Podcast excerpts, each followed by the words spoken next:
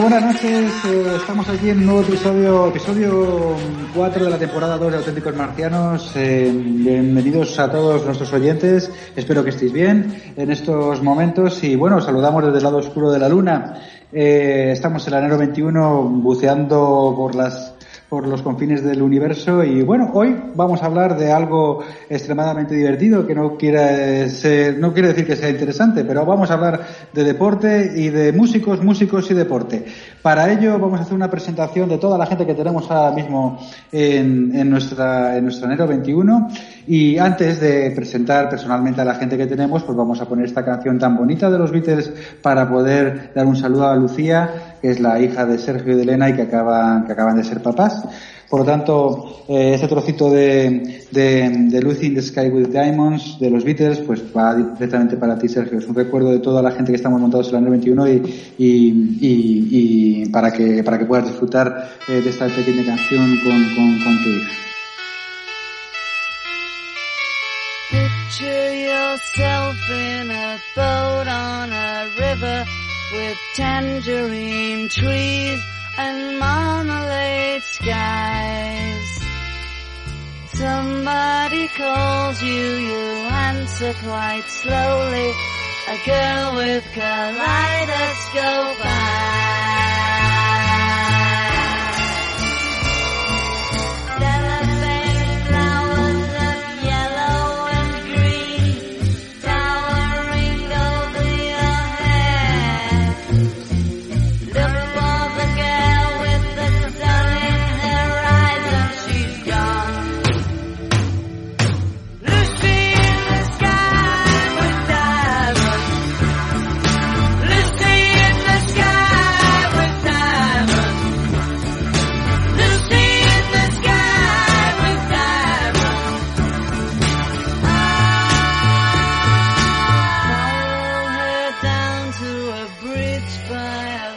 Bueno, pues una vez terminada lo que es eh, lo que es esta este, este, esta introducción, eh, vamos a ir volando con nuestra nave espacial a Barcelona para ver cómo, cómo nos encontramos hoy, Omar. ¿Cómo, cómo te encuentras hoy? ¿Qué tal estás? ¿Estás haciendo eh, ahora mismo, yo qué sé, pues te diría burpees, por ejemplo, o qué estás haciendo ahora mismo? ¿Qué tal, marcianos y marcianas? Pues como bien comentas, he tenido una semana complicada eh, pensando si poner algún disco de vinilo, si hacer burpees, si hacer air guitar, si correr unas series. No lo sé, Alberto. Estoy, estoy muy liado. Entre el rock y el deporte, eh, yo sé que hay un nexo, pero aún no sé cuál es. A ver si Es com- puede ser. Es complicado porque el Spantex es complicado de relacionarlo con las series, tío. Es decir, yo veo muy complicado que un tío con el pelo cardado y una fly V pueda terminar haciendo algún deporte de manera meridianamente coherente, a no ser que seas David Lee Roth. Yo pienso, y mira, bien traído ahí, porque pienso que cualquier, cualquier retransmisión de carrera de obstáculos de cualquier campeonato de atletismo se parece cada día más a un concierto de Halen. Eso es, estoy de acuerdo contigo. Me parece enciclopédicamente aceptable. Estoy de acuerdo contigo. Desarrollaremos ese tema más. Vamos a volar, vamos a encender lo que es el óxido nitroso y vamos a volar directamente a yo ya no sé dónde. Voy a decir algo que me, que que con esto lo voy a solucionar, que es a la comunidad valenciana. Comunidad valenciana que, dentro de mi conocimiento incluye Castellón, Valencia y Alicante. ¿De acuerdo? Entonces, no sé en cuál de las tres provincias estás hoy, pero en alguna vas a estar. Albert, ¿qué tal estás, tío? ¿Estás haciendo lo que viene siendo, no sé, remo, mancuernas o qué, qué estás desarrollando ahora mismo? Cuéntame. Buenas noches, Alberto. Pues me encuentro en el Triángulo de las Bermudas de la Comunidad Valenciana, comprendido entre Valencia y Alicante. Descartamos Castellón. Venga, vamos acercándonos y un día sabréis dónde estoy. Acepto visitas. Yo me encuentro haciendo remo. Remo porque porque lo- los, como habéis dicho antes, los, ¿cómo? Barpees, bar, barpees, Barbies. Digo, eso, eso en mi pueblo no existe. O sea, aquí, aquí somos de, de burpees, de, de YouTube y de, y de Google. Oye, ¿tú, ¿tú realmente lanzaste... ¿En algún instante has tocado algún instrumento? ¿O te has tocado, has, has tocado algún instrumento? Sí, ¿no? Por supuesto, aquí entre Valencia y Alicante tenemos una gran afición musical. No, eso es cierto. Aquí tocamos mucho. Aquí hay mucha banda.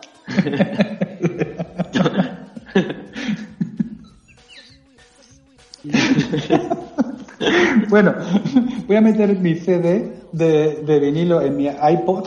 Por, cierto, se, se me ha hecho cortísima, ¿eh? La canción de antes se me ha hecho cortísima. Ah, sí, ha sido cortita, ¿verdad? y vamos a ir volando con nuestro óxido nitroso a lo que viene siendo la zona norte de Madrid, es decir, a Alcobendas, y conectamos directamente pues con, con, con Robertus. Robertus, ¿cómo estás hoy, tío? ¿Estás bien? ¿Estás haciendo escalada? ¿Estás haciendo esta nueva modalidad de escalada que, que, que, te has puesto a hacer? eh, que si nos quieres describir un poquito, pues sería maravilloso. ¿Qué estás haciendo ahora mismo, Robertus? Pues sí, ya solamente me faltaba hacer escalada de los deportes de tachar y, nada, como ya me conoces, eh, pues me he puesto a saco. Y como está haciendo un tiempo de mierda en el cual no se puede ni salir con la bici, ¿no? correr, pues bueno, a mí me gusta correr bajo la lluvia, pero cada vez que me hago más mayor, menos. Así que ahora pues mola meterse en un, en un rocódromo y, y nada, y, y a escalar, que se ha dicho, a tocar, a tocar, ¿cómo se llaman? Pues eso, los cacharros estos que tienen en la pared. Pero hace, Rocódromo hace- donde hacen rock, ¿no? Sí, por eso, eh, ahí estaba el ligado, ahí esta- estaba la parte ligada. Rocódromo, Rocola, Entiendo el, el programa. eso es. Pero ya lo vas entendiendo, ¿no? Ya vas hilando. Tienes que tener las yemas de los dedos como mejillones gallegos, ¿no? Pues sí. No, Ya no. Qué horror. Pero, pero hay un tema, hay un tema ahí fundamental que, que a mí me ha explicado él, que esto de las vías rápidas, porque esto no es, eh, bueno, luego lo explicarás si quieres, porque esto, lo- porque lo que hace Robert no es algo bestia, sino es, es, es mezcla de fuerza e inteligencia. Es como que tienes cinco pasos, seis pasos y tienes Sí, que subir que- por, por una parte. Que, mola, porque, bueno, esto ya después del programa. Pero vamos, que, que mola, porque al final lo que nosotros más o menos siempre hemos conocido es lo de subir una vía con la cuerda y todo eso, que es al final pues, necesitas a alguien, único ya los rocódromos ya están hechos como para que lo puedas hacer solo, con una especie como de metro arriba, que te, pues si te caes que ya te tira el solo, no necesitas tener un tío debajo. Pero a mí, por ejemplo, lo que más me ha molado ha sido lo que hay hoy en día en los rocódromos, que se llama la modalidad de boulder, que yo no lo conocía, la verdad, y mira que, que raro en mí. Y, y nada, y es eso, simplemente pues tienes eh, los colores que van siendo de dificultades y como siete pasos, cinco, lo que sea, tienes que, pues eso, llegar a, o sea, te pone dónde empezar y dónde tienes que terminar, entonces pues bueno, vas subiendo esos, esos tramos difíciles y, y bueno, y ahora es donde yo estoy ahora mismo ahí. Y, y es que es donde te lo pasas bien, porque no necesitas nada más que los pies de gato y, y magnesio en las manos. Qué bueno los pies de gato. Lovecast, Lovecast de, de The Cure. Pero bueno. Pues eh, vamos a hacer una cosa. Eh, antes de presentar a nuestro, a nuestra, a nuestra persona invitada de hoy, que tengo una ilusión de la leche de, de que entre cuanto antes, y yo creo que él también. Vamos a, vamos a, antes de, pasar a, a nombrarle y a- y a que participe, vamos a indicar quién ha sido el ganador de la camiseta del especial de Halloween de, de la, de la semana pasada. Como sabéis, cada dos semanas o así en Instagram estamos entregando eh, camisetas que estamos haciendo, diseños locos que tenemos, el Godzilla, el Frankenstein y demás. Y en este especial de, de Halloween, pues hemos querido compartir con vosotros esta opción, ya sabéis, era eh, nombrando a dos personas y, y siguiendo las, las, las páginas que tenemos tanto del programa como del grupo ciclista Random Cycle Club, que es donde pues la mayoría de nosotros o muchos de los que presentamos pues estamos y que os invitamos a, a que vengáis con nosotros por la Sierra de Madrid a, a disfrutar de, de la bicicleta. Y bueno, pues el afortunado, eh, lo habéis visto en las redes sociales, pero lo, lo decimos ahora mismo, que ha sido Nico, Nicolás Fernández, al que le vamos a enviar una camiseta, pues justamente creo que hoy ha salido la camiseta para, para allá y, bueno, pues genial que la, que la disfrute. Bravo. Y dicho eso, bravo, bravo. Felicidades, bravo. enhorabuena, Felicidades, Nico. Nico, Nico, felicidades. Y bueno, pues nada, y dicho esto, pues, pues si te parece, Omar, pues damos paso a, presentar a la persona que va, a compartir con nosotros estos minutos. Eh, haz tú la presentación de, esta, de esta grandísimo, este grandísimo amigo de toda la vida que, que, que, tenemos. Venga, dale paso tú, por favor.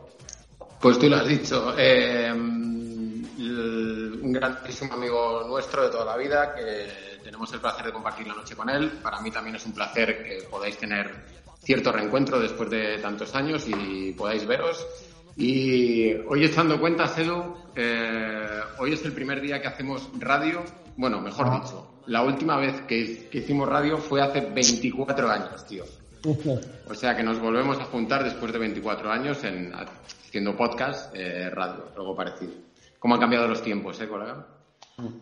Eh, Eduardo, Pues- un, un hombre del rock y un hombre del deporte también. La única persona que me ha hecho escribir un cartel gigante eh, para ir a animarle a, una, a su primera maratón, creo. Qué bueno. Exactamente. Soy un hooligan de, un hooligan de vaquitas. Eh, ¿Qué tal, Edu? ¿Qué tal estás, tío? Encantado. Muy bien, muy bien, Alberto. Eh, muchas gracias por invitarme a los marcianos. Eh, podría decir bienvenidos a La Jaula, que así se llamaba el programa de radio que hacíamos Omar y yo en el instituto. Eh, donde, bueno, pues, pues básicamente nos dedicábamos a pinchar temas eh, de los noventas, a fumar petas y a, y a beber litronas, que es que es lo que hacíamos. Oye, tío, Eh, ¿cómo, ¿Cómo, cómo ha cambiado eso- la cosa, eh? ¿Cómo unes eso ¿Cómo? deporte? A ver. ¿Cómo, ¿Cómo ha cambiado? Ahora, ahora ya no ponemos música. Ahora, a ver, la cuestión del deporte ya a edades avanzadas como las nuestras, eh, yo en todos estos años de, de maratones, de 10K, de triatlones, me he dado cuenta que el deporte eh, a estas edades está lleno de exalcohólicos, exdrogadictos, exgordos y divorciados, recién divorciados. ¿Me equivoco, ¿Me equivoco o no? Estamos todos de acuerdo, tío. Y si no están dentro de todos esos, algún trauma Has definido el han grupo. tenido. Espera, has definido este, ma- este programa, has definido el programa. Bienvenidos auténticos marcianos. Robert, ¿puedo, ¿puedo dar mi opinión? Ha faltado Dale, dale. Una, una parte. A ver, esto por favor que no suene mal porque va a ser pues. Y de locos y locas. Sí. Locos y locas. Como regaderas. Es decir, todo, toda la gente que está completamente trastornada termina en, eso, en, eso, en esos temas, tío. Termina en esos temas. Y, y, y no, no sé, bueno, ya, no, ah, sigue, sigue, sigue, Que vienen, Mike- que vienen de las drogas y del alcohol y de, y de relaciones tormentosas. Eso es, tío, eso es, claro, eso o sea, es. la gente que se apunta a hacer triatlones no vienen sanos ya de la, de la no, cabeza. Que no, Ya que no, que no directamente. nos engañemos. Que no, que es verdad, que tienes toda la razón, tío. Pero ¿cuántos tío- años tienes, Edu? Si se puede saber, ¿cuántos años tienes? 41. Es de mi quinta, es de mi quinta, somos La quinta. de Alberto. Ok. ¿Esa cara, esa cara, Albert? ¿Qué pasa? Es que, es que, es que Albert. Es que Albert me sonaba muy, muy mayor todo, coño, pero... ¿Pero estamos qué? ahí, estamos ahí. Claro. Pero Bueno. la has clavado, tío. La has clavado, la has clavado. Pero a ver, ¿cómo nos ligas eso con la música, tío? Porque Pues eso. mira, os es voy a ligar esto con la música, no con esto que acabo de decir, sino con algo que ha dicho Omar antes, que es que cómo se relaciona algo como, como las, las mallas de licra y el spandex de David Lee Roth con el deporte.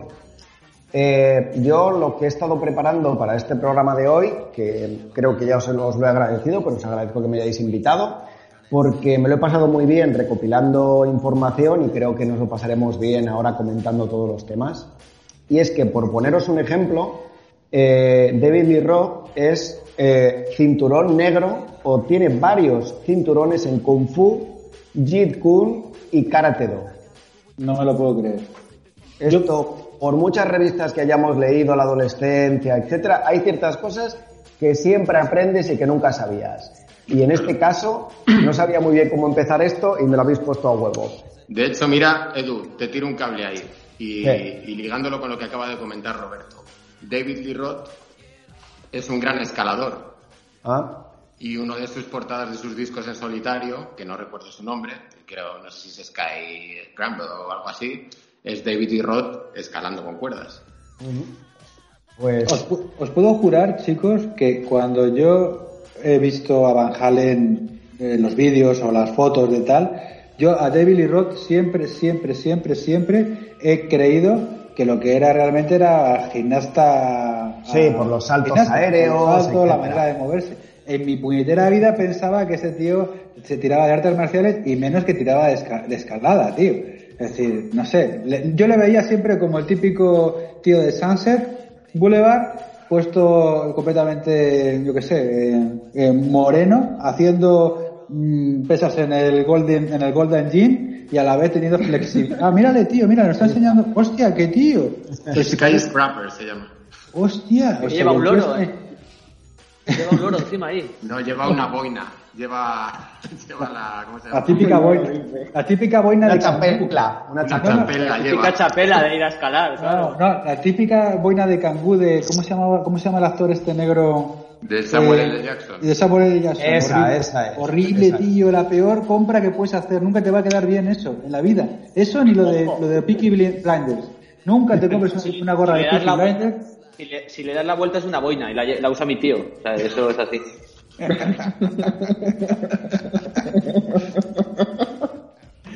Bueno, bueno, pues nada, eh, avanzamos. Ya, ya estás lanzado, Edu. Estás Sí. lanzado.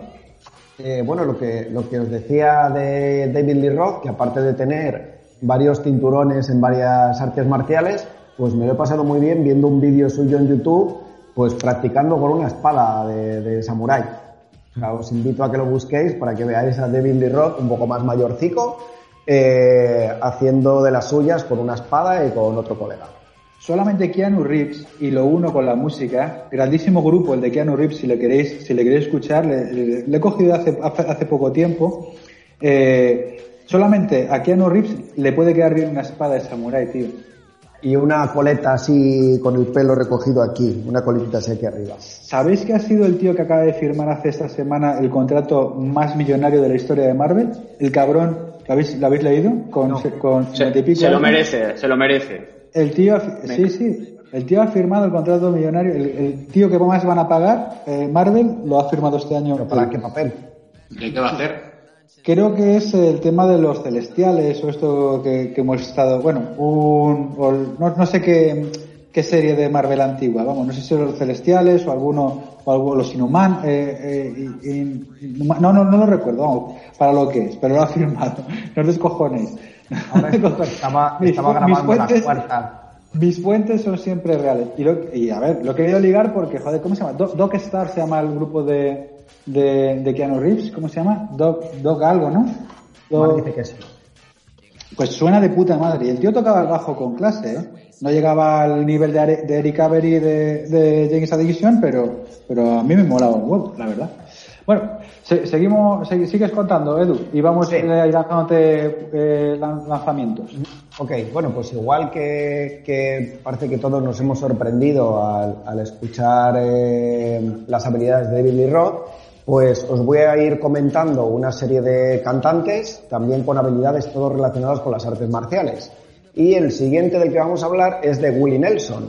Willie Nelson, para, para los que nos estén escuchando, pues es una leyenda de la música country, que actualmente tiene 87 años y es cinturón negro quinto grado de Gong Kon Yu Sul, eh, que fue nombrado en su estado natural de Texas. ¿Qué es este arte marcial tan complicado de, de pronunciar? Pues es también conocido como MMA coreano, que lo ¡Hostia! Es que yo lo flipo. Es un arte marcial creado en Corea y tampoco es muy antigua porque es del 96 por bueno, el gran maestro Cancún y eh, tiene amplias influencias de otros estilos como el jiu-jitsu, el hapkido, el judo o una especie de muay thai coreano. Willie Nelson, 87 años, quinto grado, cinturón negro, quinto grado. Otra de las cosas que, que yo Ya, el, el abuelo eh, se pone el, se tira al tatami, se pone el, ¿cómo se llama? ¿Vaquitas? el tatami, Edu, no, ¿cómo se llama el traje? eh, el kimono. El kimono, De hecho, se pone el cinturón, bueno, se pone el pañal, se pone el cinturón negro y te pegas partidos, ¿no? De hecho, es que me flipa por ejemplo, no sé si lo podéis ver, la foto de él con su kimono negro, tan contento y tan viejete con su pañal debajo. Que es que lo flipo. Bueno, no hemos comentado, eh, marcianos, marcianas, que Eduardo tiene un background en, en karate, ¿verdad? En artes marciales. Sí, yo hice karate desde que era pequeño, en un gimnasio ahí en Las Delicias, en Valladolid, y pues estaría desde los 5 años o algo así hasta los 16, hasta que conocí a Omar. Eh, 16, Y a 17 fumar años. porros. Exacto. Y entonces pues ya tus intereses en la vida son otros, pero bueno, llegué a ser cinturón negro, como todos estos artistas que, que vamos a ver esta noche. Eh, y una de las cosas que me he dado cuenta es que luego creo que todos llegaremos un poco al- a la misma conclusión, que creo que hay mucho flipado también en, en todo este rollo de las artes marciales y sobre todo en este tipo de artistas, que ahora debatiremos sobre alguno de ellos, eh, lo que es real y lo que es flipe. Después, yo después te quiero preguntar sobre este tema porque a mí también me ha saltado, me ha llamado la atención. Yo, yo, qui- yo quiero preguntarte una cosa, eh, Edu, yo quiero preguntarte una cosa. Mm, eh, yo creo que el único que no está flipado con el tema de las artes marciales y la música, en los dos aspectos, es Steven Seagal. Corrígeme si me equivoco. Steven Seagal es real, es bueno. El mejor. Tocando, eh, sí, sí. Sí, sí, sí, sí, exacto. Ok, Eh, no, no te puedo, no te puedo contar demasiado de Steven Seagal, que de hecho creo que, que es Steven Seagal, que el otro día Ah. estuve escuchando a alguien hablando de él y decía Steven Seagal. Eh, pero sí, bueno, pues como otros maestros y profesionales de las artes marciales, pues pasó al cine y a su vez luego ha sido maestro de otros de los flipaos que hablaremos más adelante, que también nos Ok. sorprenderá. Ah, Ok, sa- sabes, la imagen que más ha- me ha llamado la atención es últimamente Steven Seagal, que ya no hace para nada nada de, de artes marciales porque ha dicho que ya no quiere enseñar más a la gente y su última fotografía es 100 guitarras eh, Fender Stratoca- Stratocaster eh, alrededor suya y solamente se le ve a él como una pelota humana porque ahora Steven es Steven que se ha comido a Steven. ¿No? Sí, sí. Y, sí, sí. Di- di, Omar, Omar, ¿qué, qué- qué querías comentar? Eh, ahora que sacáis aquí al señor gato acostado en la cabeza, Steven Seagal, eh, decir que yo sí que he oído y que, que él ha recibi- recibió en su día muchas críticas porque realmente no era tan bueno en, en las artes marciales. O, o falseaba mucho sus datos, ¿sabes? Hacía exhibiciones y, y luego hay gente que sabe que lo pone eso a prueba y se lo echa por tierra. Y este era uno de los casos, Steven Seagal. La, la red, No es lo mismo su buen papel de bluesman, porque en papel de, en, en- tocando blues sí que el tío es bien reconocido. Creo que hay una rey Juan Carlos de las artes marciales que reparte cinturones negros en varias modalidades. Eh, mira, ahí está. Ahí está Steven Seagal. Hostia, qué bueno está. No, pero el tío tocando a mí no me disgusta, ¿eh? Es lo que dice, es lo que dice Omar. No, a mí no me Pero disgusta. es- esa guitarra no te su talla. Que es un troncho Steven Seagal ahora, tío. Bueno, sí contamos. Pues Eh, para una, una anécdota muy rápida, porque es que todo me viene así a la cabeza. Eh, tengo un compañero de trabajo que está convencido, y lo dice en serio, que hoy en día él podría eh, ganar en una pelea callejera a, a Steven Seagal. Ahí lo dejo. Y, y por mucho que le digas que no, él está convencido que ahora mismo le podría, le podría ganar, sin saber. Me parece una buena meta. Sí, sí, sí. Ok, si os parece, pasamos un al siguiente. Si os parece, pasamos al siguiente. Del siguiente que vamos a hablar es de Glenn Danzig. Y Glenn Danzig eh, es el ex cantante de, de la banda Misfits y él mismo es una- un antiguo estudiante de, de Bruce Lee. Bueno, de Bruce Lee o del entrenador de Bruce Lee, que es Jerry Potet. Y eh, ha estudiado, aquí Danzig no se la tira de nada, ha estudiado Jeet Kune Do, que es el arte marcial híbrido y la filosofía que Bruce Lee eh, hizo famoso. ¿Vale? Pero- Con Glenn Danzig yo creo que es mejor no meterse, aunque Yo- no sepa ningún arte marcial. Yo solamente una, un apunte a Glenn Danzig. Glenn Danzig, ¿cuánto puede llegar a pesar? Ahora mismo, Glenn Danzig con... ¿Cuánto con- mide? Yo creo que mide muy poquito, ¿eh? Yo, ¿Cuánto qué qué le diría? 1,60, pero a lo mejor pesa 100 kilos ahora mismo. Es imposible que ese tío funcione bien a nivel, a nivel Be Water, my friend. Glenn Es Danzig imposible. tiene, un- tiene una cabeza buque importante. Que no, que no, tiene, que no tiene, que no puede tener habilidad, Glenn Danzig, no jodas, tío, no puede tener habilidad. Y este además, este no hacía porno. Este, este, Ojo. No, no era él, creo que no era él. Yo sé qué foto dices, pero creo que no era. No, era Peter Steele de Es, Typhoon. es Peter Exacto, exacto, Oh, el de Typo God. Negative. Madre mía, sí, oh, sí, sí. Subido en un árbol con la picha en la mano, ¿eh? Sí, pero que parecía, que parecía, parecía el tronco, el tronco del árbol, tío. Yo no sabía si era la pizza o el tronco, tío. Esa imagen a mí me perturbó con 16 años, tío. Yo pensaba que era ¿Te masturbó? No, no, no, no, no, no, no, no, no, no, no, no, no, no, no confundas, no confundas, salve. No. Que también otro bigardo, eh. Ese, ese sí que Sí, hacía, ese sí que hacía burpees. Joder, que se hacía burpees. bueno, seguimos, que está interesante esto. Estamos seguimos. Eh, yo nunca he sido muy fan, pero mi cuñado sí que era muy fan de Megadeth y eh, su cantante, Dave Mustaine. Aquí entramos en algo ya que yo empiezo a pensar, aquí hay mucho flipado. Porque Dave Mustaine es cinturón negro en taekwondo y en karate. Es pelirrojo, colega. Es pelirrojo, es pelirrojo. ya está. Pelocaniche, decía, en el artículo que he leído le llama pelocaniche. Con bastante odio. ¿Qué quieres decir, Alberto? Estás muteado. A ver, yo lo que, lo que quiero decir es que para mí Megadeth me flipa. De hecho, he estado escuchando hoy el Eutanasia, que ha dado casualidad. Me gusta mucho, tío, el grupo, pero no le aguanto a Dave Mustaine. Primero, porque es pelirrojo, estoy completamente de acuerdo con- contigo. Un guitarrista pelirrojo nunca puede ser un buen guitarrista, tío. Es decir, que no pega. La- los dedos de mantequilla, ahí le tienes.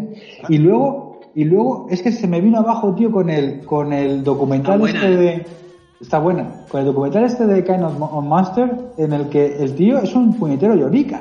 Si yo pensaba que le iba a plantar los huevos en la cara a Lars Ulrich, que podemos hablar luego de Lars Ulrich si queréis, con su pasado tenista, pero, eh, eh, pero el tío no, el tío, el tío, el tío se doblega, tío, a Metallica, y eso no puede ser, tío, eso no puede ser, eso no, no puede ser.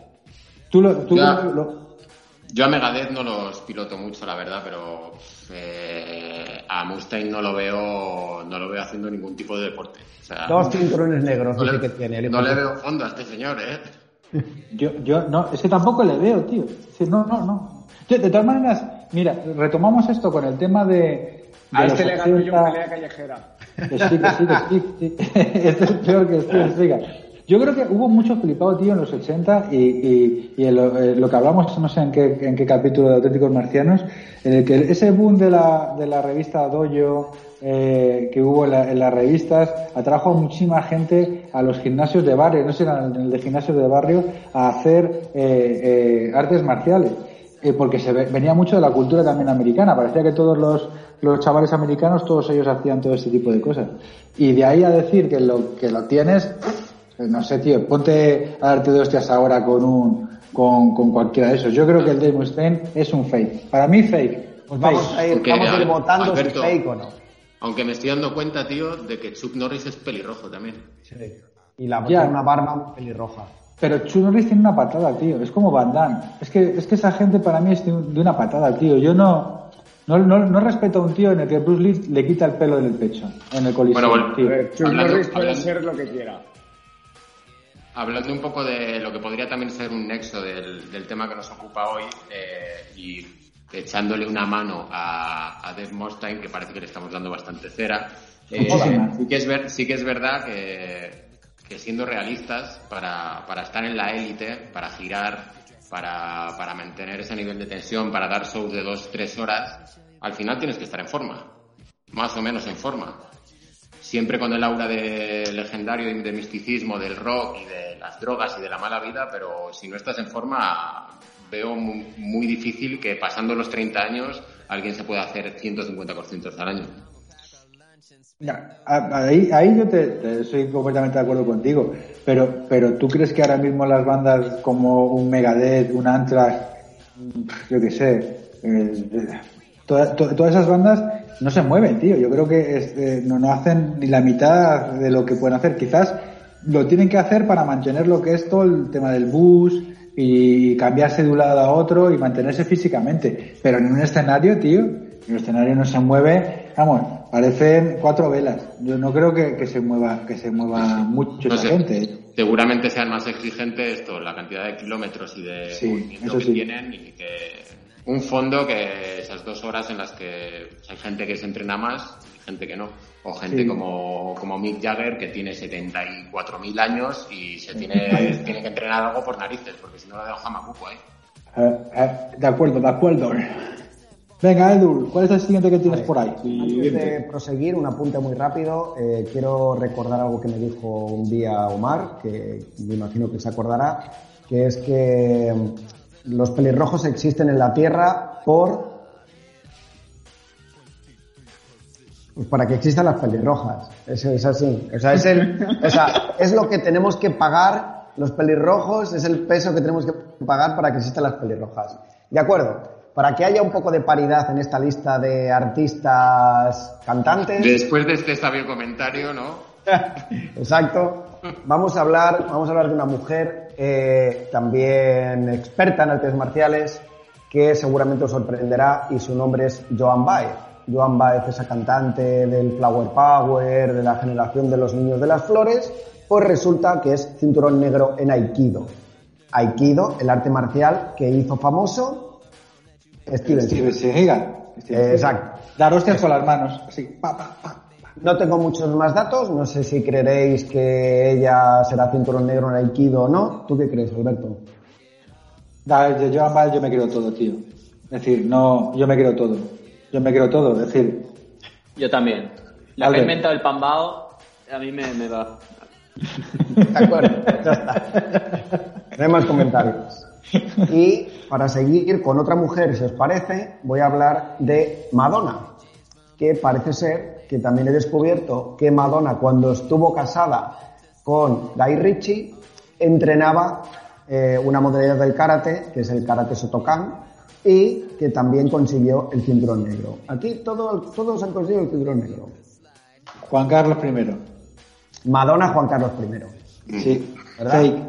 Fake. Pero, pero oye, Edu, lo que hablábamos un poco off the record cuando estábamos hablando de cómo preparar el, el programa. Madonna.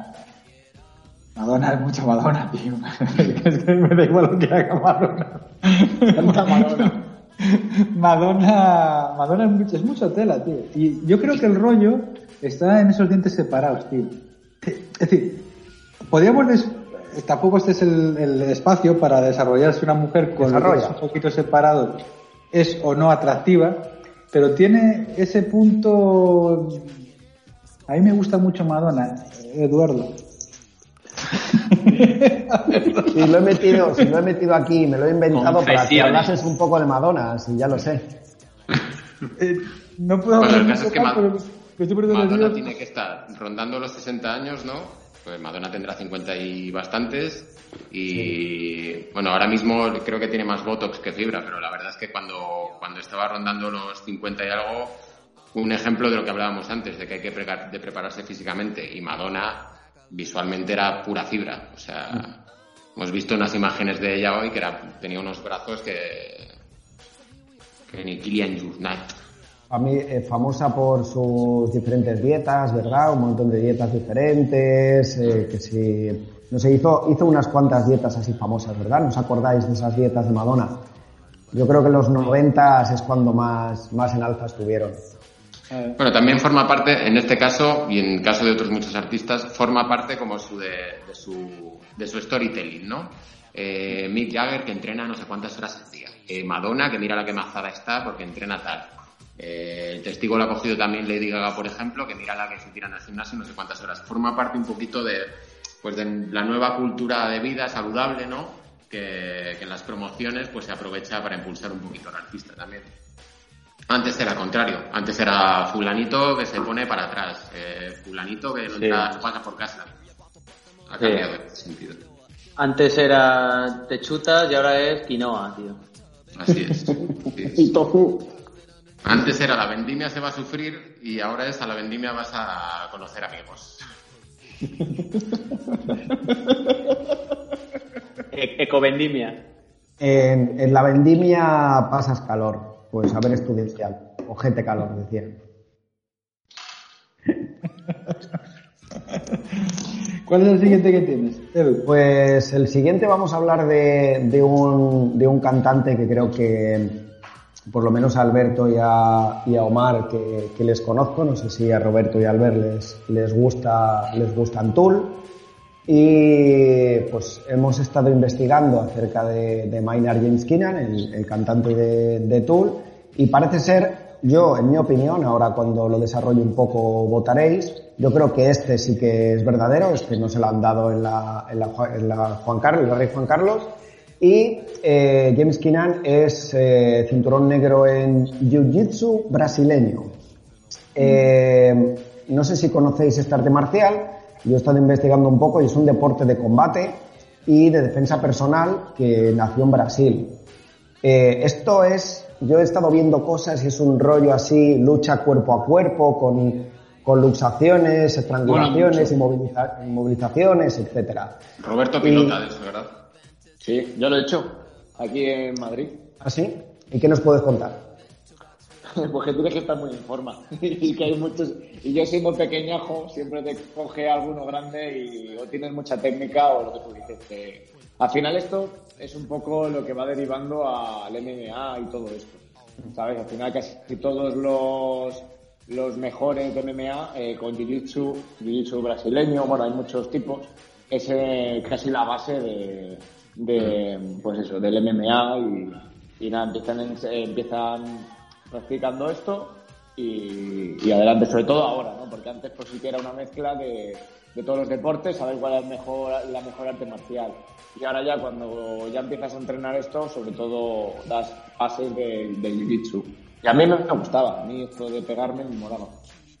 Parece ser que los luchadores, los luchadores de, de, de estas artes marciales, cuando se juntan, ¿no? De artes marciales mixtas, los que dominan la- el combate en el suelo, la luxación y tal, como te Son pillen, te echan a dormir.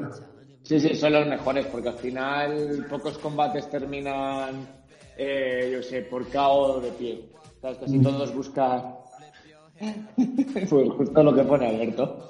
Así, eso es el jiu-jitsu brasileño. Dos tíos con cacerolas en la cabeza pegándose a la cabeza. No, pero que es eso, que al final, pues el MMA o tal, eh, el que sabe, pues eso, de judo o luchar en suelo y tal, son los mejores. O sea, no, no, no hay vuelta de tuerca a eso. Pues, pues investigando sobre esto, parece ser que, que dice Maynard, eh, sí, Alberto. Ah, bueno, no, no, no, no, no. no os, os quería dar paso porque os quería preguntar si vosotros habíais escuchado esto, porque Maynard empezó a entrenar este arte marcial por los acosadores y por el acoso que estaba recibiendo por parte de los fans. Sí, bueno, a ver, la historia de Maynard la conocéis, ¿no? Es- Fue al contrario, es decir, a Maynard le- lo que le metieron los fans eh, la- el acoso es porque le, le denunciaron por, por, por querer eh, tener relaciones con menores. ¿Os acordáis de todo esto? No, Sí, pero no me esto ha sido hace poco. Ah, Mira, yo, yo, yo he leído, bueno, he escuchado en un podcast, el podcast de, de Joe Rogan Experience, eh, una entrevista con Maynard que, que es actual, es como del mes pasado, y el tío habla de esto, del jiu-jitsu, de, de que él ha creado, aparte de sus negocios de vinos, historias, Sí. eh, ha abierto una escuela de jiu-jitsu. O sea, Maynard me lo creo porque además... se lo- Sí, sí, la, la ha abierto, la ha abierto, sí. Y aparte te lo crees porque el, el tío comienza luchando en, en el instituto porque su padre es su entrenador de, de wrestling. Exacto, su padre, su padre era entrenador de lucha libre. sí. Exacto. Y luego él lo retoma cuando en los 90 se empieza a aficionar a la UFC y a partir de ahí es cuando, cuando entra en, en un gimnasio y ya empieza a practicar a practicar jiu-jitsu. Y no sé si tenías por ahí ese dato, Edu, pero también sí que es conocido que Maynard, de joven, empezó en el ejército. Sí, Sí, sí, sí. eso es. Eh, este- en el ejército, estuvo en la academia de West Point, que es como el no va más allí. Y luego Ahí está, ahí está en una foto, Claro. nos enseña Sí. Roberto en el ejército. Sí, sí, sí, Eh, sí. Yo ahora, no, fíjate que no lo había pensado, no, no me había acordado de ello, pero sí, sí, ahí está, ahí está todo calvo. Eh, en el Anima hay una, una canción o, o un tema, como, como se quiera llamar, que es una grabación de un fan eh, insultándole en el teléfono y lo metió en Anima, ¿os acordáis? Sí, sí, sí, sí. Troncho de que le, merda. que le decía troncho de merda, filho de putana. Sí, y parece sí, ser que ese era uno de estos acosadores que, que se dice aquí. Que no sé Ah. exactamente por qué tenía acosadores y por qué, por qué ocurrió esto, pero... Claro, pero eso es del 96, claro. Yo lo que te digo de esto de los chavales, esto es eh, mucho... 2016, ¿eh? 2016. Yo eso no lo había oído. Lo de, lo de, sí, claro, eso de la- lo del acosador es, claro, el, el anima es del 96, ¿no? 95, 96 aproximadamente. 96. Podría levantar a buscarlo, lo tengo ahí, pero sí, por ahí. 96. Bueno, marcianos, marcianas, también aconsejaros que si, si os interesa tú lo, o esto sobre este personaje que estamos hablando, en, en YouTube hay un, una serie documental rodada con mucho gusto, con una realización exquisita, eh, que se llama The Art of Work. Y en el episodio 4 eh, sale Maynard en, en su, en su gimnasio de Jiu-Jitsu practicando Jiu-Jitsu. Eh, él también comentaba que uno de los de sus preparadores fue Rick- Rickson Gracie, que Roberto lo conocerá porque este tío es de una saga brasileña de, de luchadores súper conocidos.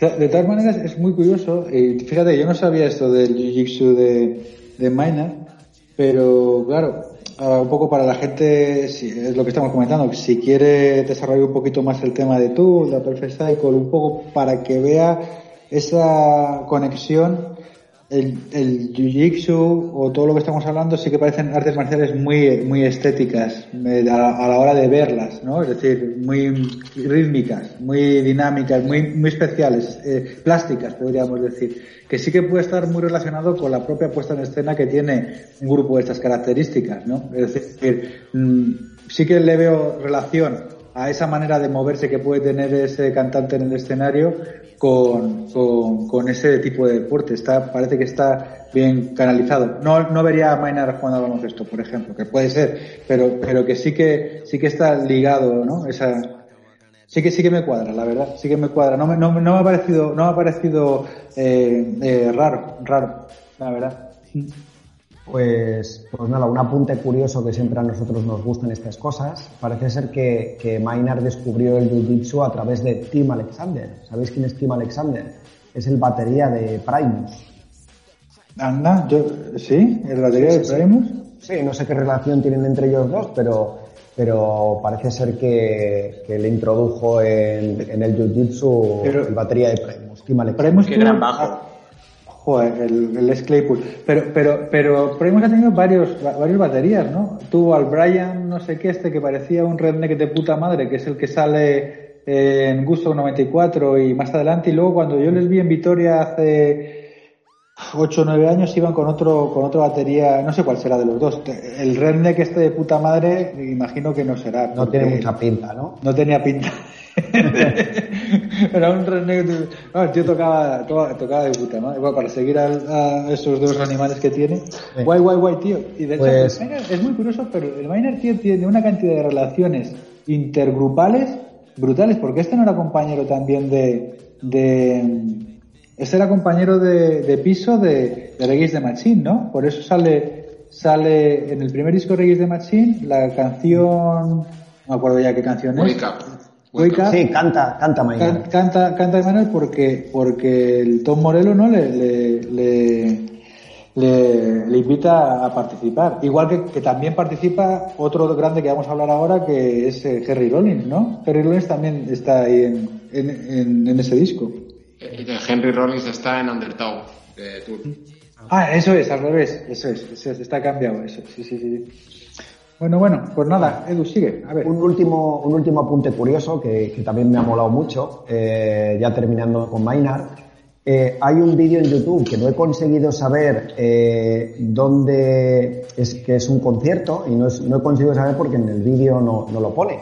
Pero en plena actuación de Tool se sube un fan al escenario y parece ser que a Maynard pues o no le moló mucho o algo vio ahí que no le cuadraba y mientras estaba cantando sin, sin parar ni un momento Le cogió, le tiró al suelo, lo estranguló y siguió cantando con el tío estrangulado. Después os voy a pasar el link del, del vídeo porque además es la canción entera, son cinco minutos y se ve cómo se sube el tío al escenario, como Maynard lo coge y sin perder comba en la canción le tiene allí medio estrangulado haciéndole una llave en el suelo. Después lo pasaré para que, para que lo veáis.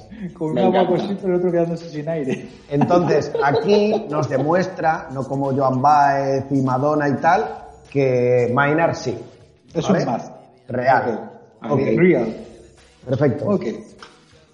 Eh, si os parece, seguimos. Y por mi parte es eh, el último cantante karateca del que vamos a hablar. Y yo creo que aquí eh, es el que va a generar bastante más polémica. Hablamos de Elvis, el rey del rock, y el rey del karate. Como sabréis, eh, Elvis tuvo varias, varias fases, el Elvis hawaiano, el, eh, Él come hamburguesas. Él come hamburguesas, tal, y el Elvis karateca. No, no, pero desarrolla. Tú, Edu, por favor, Dime. desarrolla las fases que tú crees que puede tener Elvis, porque eh, Es que- me, me mola un poco como que es como Sauron, ¿no? El Elvis blanco, el Elvis. Pues mira, el Elvis, el Elvis rockabilly, el Elvis militar, el cowboy Elvis, el, el Elvis hawaiano, también. Es como una y- Barbie, es una Barbie. Y el karate Elvis. Sí, Yo sí, creo, sí, si, si conocéis alguno más, me lo podéis decir, pero creo que eso, El chulazo de cuero, el Elvis chulazo. el chulazo de cuero también, el leather, leather Elvis. Leather Elvis, Fat, Fat- Fat Elvis, Fat Elvis Ajá. también. Oye, el- A mí me flipa mucho el leather Elvis ahora que lo dice Omar, ¿eh?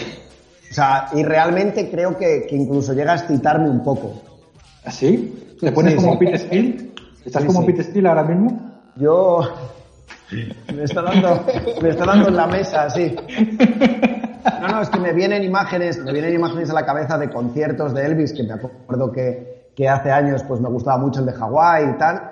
Y, y ese de Las Vegas de Elvis vestido de cuero negro, eh, creo que es bastante, bastante excitante. Pero, pero de- hay un punto en ese concierto, no sé si en ese concierto, ¿a ti de verdad te molan los cantantes que chorrean sudor? Como, Eh? Bueno, no me suelen gustar, pero Elvis eh, de cuero chorreando sudor, sí, sí, ¿Sí? te puedo decir que sí. ¿Tú sabes No todos, fricción- pero él sí. Ah, ok, ya me callo. La fricción que tiene que haber, tío, la entrepierna de Elvis Sí, sí. con el cuero. Sí, sí, estoy de acuerdo. No me metería Oye. nunca ahí dentro, pero mm, sí, esa imagen me parece, me parece algo excitante. Pues, vale, que- Que esos pasos, esos pasos se los enseñó Forrest Gump. Sí, Es verdad. sí, sí, sí, exacto. Eso es. No iba a hablar yo de ello, pero sí. Pues, pues bueno, pues Elvis, eh, ahora, ahora debatiremos acerca de ello, pero Elvis llegó a conseguir el cinturón negro séptimo dan. Parece ser, parece ser que el octavo es el top. Fake. Aquí es Ya. donde yo te quería, aquí es donde yo quería tirar de tu sapiencia, Edu, porque yo cuando lo he visto he dicho, claro, sí. Elvis es séptimo Dan, como Elvis es agente federal eh, antinarcotráfico, ¿sabes? O sea, mm, no sé, ¿tú qué opinas? Ahora, ahora lo vamos, ahora lo vamos a, os voy a contar más datos para que, para que tengáis, tengáis una opinión más formada acerca de esto. Eh, rápidamente, Elvis descubrió el karate haciendo la mili en Alemania. Tenía un, a un entrenador allí y después parece ser que se fue a París con otro maestro japonés. Después ya cuando regresó a Estados Unidos, su entrenador hasta su muerte de karate era Ed Parker. Y Ed Parker, que antes he dicho octavo Dan, este llegó a alcanzar el décimo Dan. A lo mejor por ahí, por ahí está el top. Entonces, aquí es donde empieza un poco lo que, lo que yo he visto que mm, no me sonaba muy bien. Este tal Ed Parker entrenaba, levantaba bastantes recelos entre los que eran más puristas del karate, porque entre sus pupilos, pues aparte de estar Elvis, estaba Frank Sinatra, estaban Warren y Robert Wagner, que eran actores de los 50, entonces como que se apuntaban muchos actores famosetes a entrenar con él, exacto. Eh, Elvis consiguió su primer cinturón negro en 1960. O sea, como después de 10 años entrenando karate. Entonces, por una parte digo, bueno, vale, 10 años entrenando karate puedes llegar a negro. Sí, ok. Pero luego, el séptimo lo consiguió 12 años después. Yo, o sea, otros 12 años, vale. Pero creo que séptimo, séptimo Dan es que me parece demasiado. Pero bueno, ahora os sigo desarrollando y entonces también nos, nos vamos haciendo esa idea. Eh, un apunte que tenía que apuntar, que me ha gustado, que me ha gustado mucho. Eh, el karate estuvo tan unido a la vida de Elvis que incluso fue el responsable de su, de su separación matrimonial, ya que Priscila, su mujer, le engañó con un instructor de karate que el propio Elvis le había recomendado. Y le había recomendado a este instructor de karate Chuck Norris. O sea, aquí en la historia parece ser que hay bastantes, bastantes actores implicados. O sea, Priscila le engañó al rey con un instructor de karate que le había recomendado Elvis. Me estás diciendo que Priscila, mi Priscila, la que me declaré, Sí. que- la que declaré el amor en el programa anterior, ¿realmente le puso los cuernos al rey? Sí. Con un instructor de karate, exacto. Sí. También he oído la teoría de que Elvis eh, a veces entrenaba con Priscila. Mm. Cuando Fue uno de los motivos del distanciamiento también. Puede ser, puede ser, puede ser, sí, sí, sí. Pero bueno, también puede ser que Elvis fuera séptimo Dan. O sea, todo está bien ahí. Entonces, después de esto, yo me he puesto a investigar y me he encontrado un artículo de una web que se estaban planteando lo mismo, que es si realmente Elvis era bueno en karate y si todo eso era verdad. Entonces, es verdad que Elvis amaba el karate y lo estuvo practicando durante, durante muchos años de su vida. Pero realmente era bueno. Pues, hombre, hay bastantes dudas acerca de ello. Yo después he estado, o sea, después de todo esto que os he estado contando del entrenador Ed Parker, que entrenaba a varias, a varias eh, estrellas de Hollywood, eh, hubo un pequeño escándalo sobre, sobre los cinturones negros falsos de celebridades durante toda esa época, durante la década de los 50 y de los 60. Y para que Elvis eh, se sacase los cinturones, no, le, no, no iba al tribunal con su profesor, iba a otro tribunal y después a estos eh, entrenadores que le aprobaban los cinturones negros, después se les veía con coches de lujo, etcétera, etcétera. Tongo, Tongo, Tongo, Edu, Tongo. Tongo, clarísimo. Guiño, guiño. Y por último, pues lo que he estado viendo ya para ver si realmente los coches eran Cadillacs, de hecho que dice, ¿vale? Lo último que he estado viendo para ver qué había de real en todo esto es vídeos de Elvis haciendo karate. Ahora yo voy a dar mi opinión. Y mi opinión al ver a Elvis haciendo karate, le he visto eh, colocado, o aparentemente colocado, aparentemente pedo, y haciendo unas cosas rarísimas. ¿Pero haciendo karate a la vez? O... Sí, sí, o sea, el tío con su kimono, Sí. eh, con... Es que claro, yo creo que también Elvis a la hora de gesticular, pues era muy característico. Muy exagerado, Yo sí. creo, yo creo que en muchos de esos vídeos que yo he visto de Elvis haciendo karate, estaba colocado, Claro. estaba, bueno, todos sabemos los problemas que tenía Elvis con pastillas, con alcohol, etcétera. Y entonces, yo he visto movimiento, no he visto primero a Elvis ágil, he visto a Elvis haciendo un paripé con, con gente allí en un tatami, como quitándose de un arma, eh, de una manera muy rara, metiéndole los dedos en la nariz a su oponente, haciendo como que le arañaba la cara, unos vídeos súper friki. O sea, yo no he visto karate real ahí en ningún momento. Tongo, hubiera, la historia, esta historia hubiera ganado fiabilidad con una película. Tenemos una Vale. película de por medio. Claro, ahí ya. Pues, si queréis, os cuento lo de la película. Elvis hizo un, doc- un documental sobre karate que se llamaba The New Gladiator, que nunca se llegó a lanzar. Se puede encontrar Qué- por qué internet trozos de, de ese documental, de esa película, donde se ven este tipo de vídeos que yo os digo. O sea, es, es un karate, es- son, son unos vídeos de Elvis haciendo karate como muy preparado y a su vez muy cutre. Es humor amarillo, ¿no? Sí, es un rollo así.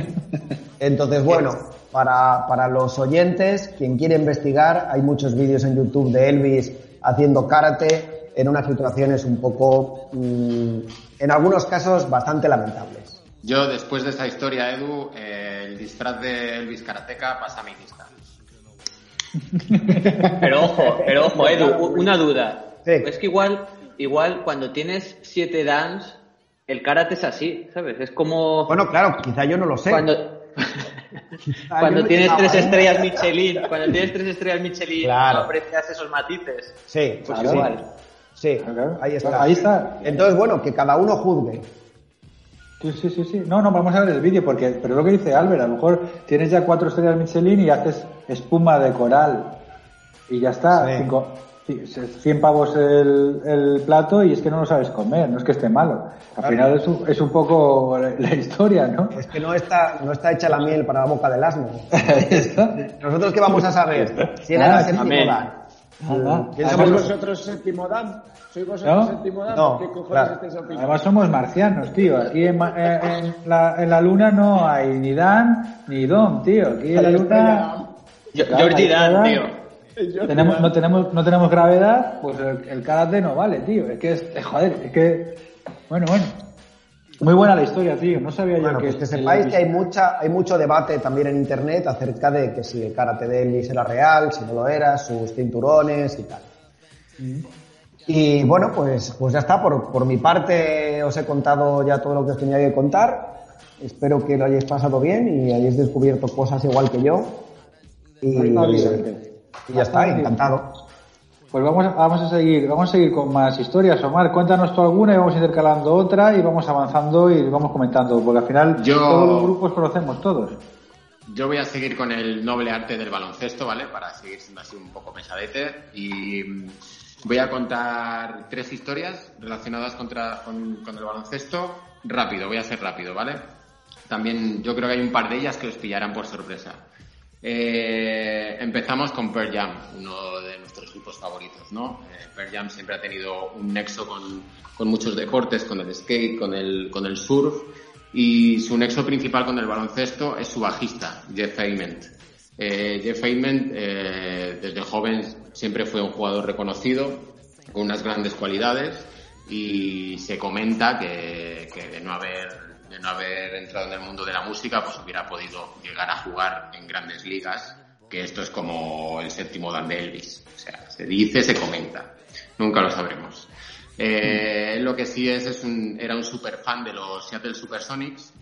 Seattle Supersonics es una franquicia que, que, como sabréis, se cambió de ciudad, se reconvirtió en Oklahoma City Thunder y él ahora, hoy en día, apoya, apoya este equipo de Oklahoma. Eh, se la ha visto muchas veces en, en partidos de celebrities. Eh, hace años, en los 90, hubo, había una, un evento que se llamaba MTV Rock and Jock, donde juntaban a, a, celebrite- a celebrities de la escena y a deportistas. Y él participó en uno de estos partidos eh, y en su equipo estaba Magic Johnson jugando contra gente como los Boys to Men y contra Leonardo DiCaprio con 12 años. O sea, hay, imágenes, hay un fondo de imágenes bastante curioso. El caso es que el tío siempre ha estado metido ahí, nunca se ha alejado del baloncesto. Eh, durante sus años principales de éxito, sobre todo al principio de, de Jam, durante la gira de Versus, el tío siempre tiraba de un bajo, no sé si lo habréis visto muchas veces, un bajo donde tiene pintados eh, nombres pues, de grandes estrellas de, de la NBA, Barkley, Jordan, a lo mejor tenía eran 30, 30 nombres como grafiteados en todo el cuerpo del bajo. Un bajo muy curioso, os aconsejo que le echéis un vistazo. Y mm, como curiosidad, eh, comentar que, eh, que en una entrevista que, que he captado de él, que va, habla sobre baloncesto y sobre su implicación en, en los deportes, porque él también en su relación con el skate, eh, con todos los durillos que ha juntado eh, a, a costa de algunos de nosotros, eh, él se, se dedica a hacer pistas de, de skatepark en, en Montana y por sus zonas y hace unos skateparks ba- bastante chulos. Sí, todos los que levantáis la mano, pues hemos pagado estos skateparks. Dime, Alberto. No, no, yo- mira, ahí tiene detrás la portada del TED de Edu, de Edu, y yo creo, recuerdo que mi primer sueldo, tío, eh, cuando estuve, eh, cuando estaba de profesor en una, una academia, me lo gasté íntegro, tío, en comprarme la discografía de Pearl Jam. Me gasté, es decir, hasta ahí, eh, era la época de binaural. Me gasté todo, todo, me la, me la compré y la, la tenía en cinta y en, CD grabado Y te aseguro que fue, cuando me lo- me lo pagaron, me pagaron en negro, me fui a, a, a Discovery o a Discovery creo que fue, o a- no sé si estaba Foxy ah, ya cerrado, abierto, y me gasté toda la puñetera en la discografía. O sea que el Pues cabrón te este, Ahí te el cabrón. Yo, yo pensaba, tío, que el, bajista de Pearl estaba mucho más centrado, eh, por lo menos ahora en los vídeos que yo le he visto, eh, efectivamente en el tema del skate. Nunca había, lo había relacionado con el tema del, del básquet. No, no sabía yo que estaba tan metido. Yo sí- siempre le he visto con, con, el skate. De hecho, como comentaba, una, una de las últimas anécdotas es que en, en Nueva Zelanda, Wim Butler, que es el, el cantante de Arcade Fire, un gran grupo, os aconsejo escuchar también, organizó un pequeño partido de baloncesto porque, porque el Wim Butler también es bastante, bastante seguidor de este deporte y en uno de esos puntos decisivos le partieron la nariz a Feynman. O sea, le- lo arreglaron al chaval. Eh, como decía, siempre Y, dentro vi- de la... y llamaron de la- a Elvis. Dime. Que, que llamaron a Elvis, dice Albert. Pero no sabemos a, no sabemos a qué Elvis, de los A cuatro. Elvis de la tumba. bueno, dentro de la iconografía de la iconografía de este grupo, carteles, eh, camisetas, siempre está muy muy presente el deporte y el básquet concretamente. Y también hay una gran relación de este deporte, eh, tiene una gran relación con este deporte su cantante Eddie Vedder. Eh, Eddie Vedder es muy conocida su presencia en la, panti- en la pandilla de Dennis Rodman durante esos títulos del three-peat de los Bulls, pues en las retransmisiones siempre puedes ver a Eddie Vedder en las filas. Eh, después iba de fiesta con Rodman. eh, hay unas anécdotas de, de antes de un partido de playoffs que, Rodman le da la venada, yo creo que lo contamos esto en nuestro especial de, final de, la NBA, le da la venada y se lleva a Eddie Vedder y a sus colegas a Las Vegas a ver a un concierto de James Addiction y da y vuelta. Sea, siempre ha estado rodeado de esos Bulls porque de hecho es bastante, bastante seguidor de todos los equipos de Chicago. Y también hay muchas anécdotas de, los primeros Pearl Jam, eh, echando partidos de baloncesto contra, los, lo- contra la gente de Red Hot Chili Peppers, porque al final eran gente muy cercana. Y yo diría que como gran tótem del baloncesto relacionado con Pearl Jam está una edición del su primer disco, eh, una edición en vinilo, que es un picture disc de un balón de baloncesto, donde sale la portada tal cual la tienen ahí detrás, la portada de baloncesto, y, y esta edición es muy solicitada y sobre todo muy querida por los fans, muy falsificada también, porque, porque aparecen copias por todos los lados.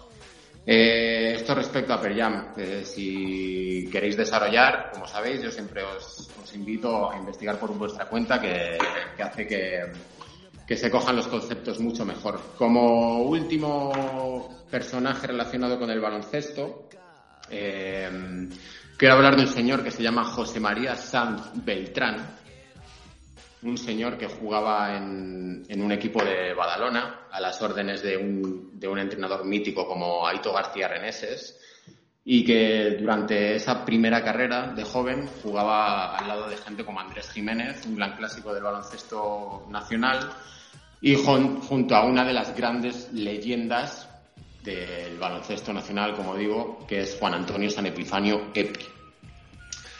Eh, José María Sanz Beltrán y Epi estaban en medio de un partido y tras un lance, Epi decidió bautizar a- al señor José María como Loquillo.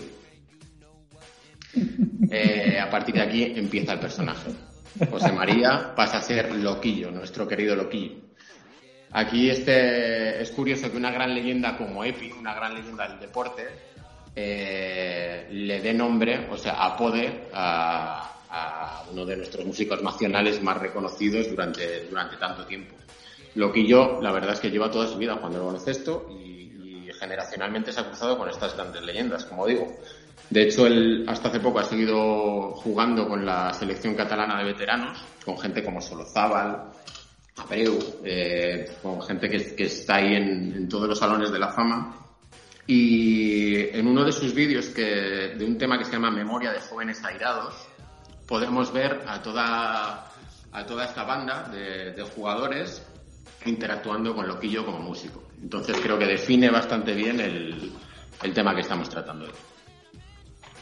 Para acabar, Eh, algo que creo que os habrá sorprendido bastante, sobre todo a ti, Edu y Alberto. Eh, quiero acabar con, con uno de mis artistas favoritos, por siempre, está en, está en mi top.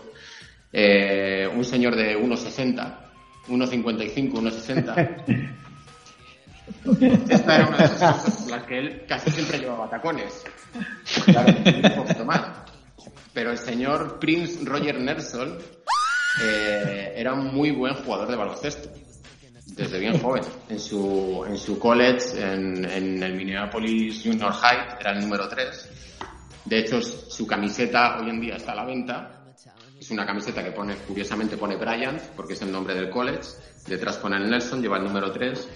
Y nuestro amigo Prince, eh, aparte de hacerse fotos con balones, chuleándose, luego daba la talla en una, en una cancha de baloncesto. Tenía, se comenta que hay miles de anécdotas. Se comenta que tiene un gran tiro en suspensión, eh, que siempre jugaba, no necesariamente con, con ropa deportiva, su gran, su gran anécdota, su gran anécdota del, del- de lo que fue un gag muy mítico de, de David Chappelle en Two Stories on Hollywood, eh, un, un gag de 2004 que ha dado 1500 vueltas, donde se cuenta que después de un concierto Prince está con, re- con The Revolution, The Revolution en una discoteca y reta un partido a, a Eddie Murphy y a su hermano Charlie.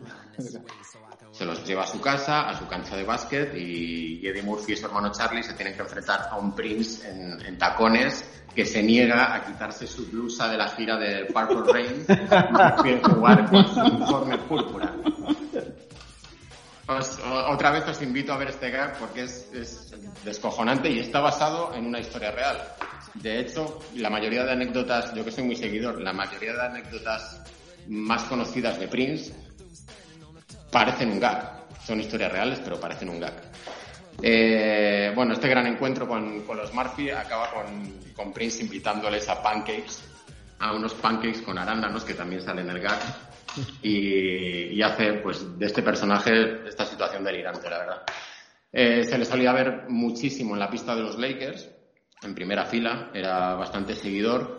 Y después de su, de su triste muerte en abril de 2016, eh, la NBA siguió recordándolo y tuvo un tributo con él muy súper chulo, que la, camiseta de los Minnesota Timberwolves sacaron un uniforme basado, inspirado en los caracteres de Pulp Rain. Sacaron un par de uniformes morados y, y como brillantes, una camiseta muy chula, con la que Derrick Rose metió 50 puntos después de levantar su carrera. ¿Cómo os quedáis con Prince? ¿Qué os parece? A cuadros. Me quedo muerto. De purpurina. A mí me, encan- me ha encantado el, el vídeo que nos lo ha enviado antes Omar y al principio no me lo podía creer. Y la historia es tal cual la cuenta, pero es que hay que ver el gag con, con Eddie Murphy y, y cómo ocurrió lo del partido de básquet y tal. Es realmente estronchante. ¿Qué es lo que comento? No, no creo que difiera mucho de la realidad. ¿eh? Sí, sí, exacto. Y es que además encima les, macha- les machacaron, dice, se, se presentan allí con su, con su blusa morada y tal, y dice, pero esto que es una broma. No, no, una broma fue la paliza que les pegaron. Yo los recomiendo, yo recomiendo el, el- el- el- ver el, sketch porque es, es extremadamente gracioso y sobre todo me le puedo imaginar al Prince pegando los gallitos esos que pegaba mientras saltaba y nos hacía pintas. Y con los labios pintados y con todo el maquillaje. Imagínate, imagínate a Prince and the Revolution después de un concierto. Y es que me los imagino tal cual, con el rímel corrido después de unos cuantos tiros en su peso. Claro. ¿Mm? Buenísimo, buenísimo, buenísimo. Bueno. Bueno, podemos seguir con, con alguno, alguno. Yo también tenía un par de personajes. eh, no tan, no tan, no tan relacionados con un deporte en concreto, sino con esto que comentaba al principio del programa de ser personas, de ser gente preparada y, estar realmente en forma a la hora de encarar una, una gira. Y tengo dos, dos señoras, una de ellas, para mí, una fuerza de la naturaleza total, Tina Turner. Tina Turner durante toda su carrera, eh, aparte de sufrir carros y carretas, la mujer, eh, si os fijáis físicamente, era pura fibra. Tina Turner era pura fibra. Eh, se exageró un poco en el, en el biopic que se hizo de ella, prota- protagonizado por Angela Bassett. Si os acordáis de esta película que se llamaba Tina, Angela Bassett salía manzada, ciclada. O sea, pero Tina sí que es verdad que durante toda su juventud, si podéis ver fotos, era, era fibra pura y no paraban de bailar. o sea, Cachazas, ¿eh? ¿Eh? Yo me, Sí, sí, era. yo me era enamoré, me, enamoré de ella, Omar, en Mad Max 3, tío. La cúpula del trueno. Me enamoré, me enamoré, es que me enamoro de todas, pero vamos, en particular de, de Mad Max está buenísima. la verdad. Tenía muy buenas piernas. Ahí estaban, ahí estaban. Y sobre Tina Turner eh, he encontrado eh, su... Ahora Tina Turner vive en Suiza, retirada, eh, tiene 60 y bastantes años. Y me ha resultado curioso su, su, su entrenamiento actual, que realmente su, su entrenamiento ahora se trata de dormir mucho, desayunar fruta y duerme tanto que el día solo le permite tener dos comidas. Entonces, ¿Cuántas horas Hace- duerme? yo creo que hace desayuno, merienda, cena, Pobrecilla. Exacto, merienda, cena y a la pinta. un paseíto eso- y a la cama. También le, da bastante a la sauna y a, los, y a los baños de vapor y ya ha hecho el día la mujer. ¿Qué te parece? Joder. Así quiero acabar yo mis días. No sería la única. En, en Suiza en Suiza tenía casa también eh, Chaplin, se retiró en Suiza, quiero recordar. Deben tener ahí una buena urbanización para, para que se retiren los mitos. Pero Edu, ¿con pañal o sin pañal? Como el Nelson. ¿Tú Eh, quieres pañal o no? Yo quiero pañal, sí. Yo, Una cosa yo menos dicho... de la que te tienes que preocupar. Sí, sí, sí, Ah, sí. o sí. sea, Es ¿me mejor hago caca? Pues me la hago. Sí, no sí, tengo sí, que sí. ir al baño, tal, nada. Yo, yo se lo he dicho Una alarma menos en el móvil. Sí, sí, sí. No veo problema. Yo se lo he dicho a mi mujer que empieza, que, que ya vamos a cambiar los pañales de mis hijos por ya los míos, para que empiece a cambiar. Yo- y yo te digo una cosa, Edu. A Willie Nelson, Ajá. el pañal, pero Willie Nelson ha fumado mucha hierba, o sea que la baba se la tienes que limpiar también. No os lo he dicho, pero, pero lo tenía apuntado, que, que donde yo lo leí decía que ha fumado toneladas de hierba. Pues mira, algo ahí. Ah.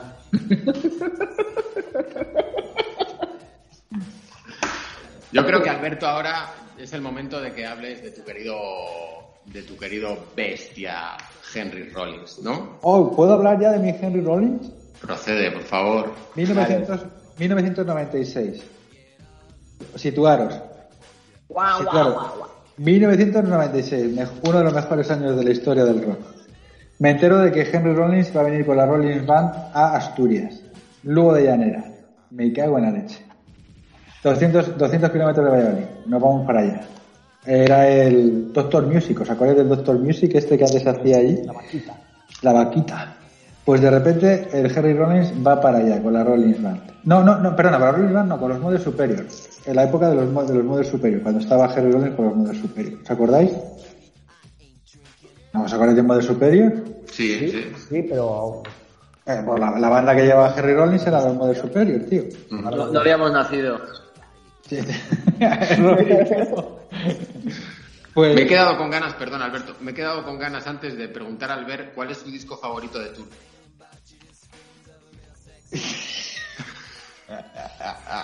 Se lo está pensando. ok, ok. Para mí, el rock murió en el 94. Kurt Cobain faltó.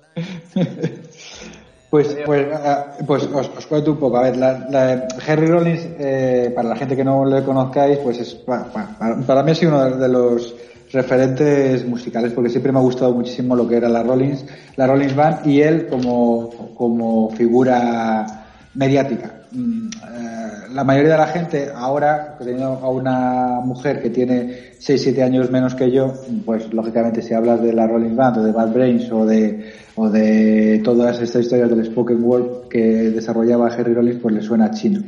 Pero cuando le hablas a lo mejor de que es el, el White Thrash de, de, la, de la serie Son of Anarchy, pues a lo mejor le suena un poquito más, ¿sabes? Es el cabronazo este de Son of Anarchy, el, el tío que, que es eh, eh, no me acuerdo lo que hace, pero vamos, se carga a todo el mundo, porque yo no he visto la serie. Puta, no has visto la serie.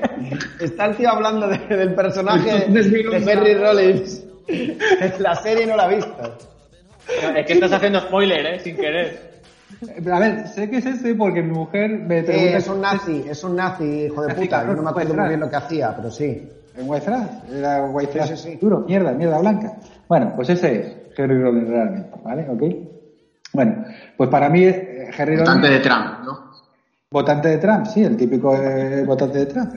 Efectivamente, el cinturón bíblico y votante de Trump. Pero no, bueno, en la serie, eh, él no creo que tenga que tenga para nada esas ideas, vamos, no, no, no, Lo no, que yo no, estaba pensando, yo creo que Henry Rollins no, no, no- no los pone, no es votante de Trump. No los pone así. Pero bueno, para todos los, los niños de, que crecimos en los 90, pues yo creo que Henry Rollins fue el primer bestia humana encima de un escenario. Yo creo que era impactante la imagen que tenía de esa espalda con el sol tatuado. Por lo menos a mí me llamaba mucho la atención. Y, y me llamaba la atención que la fuerza que transmitía tanto las canciones como la fuerza que él mismo, mismo, mismo proyectaba, ¿no?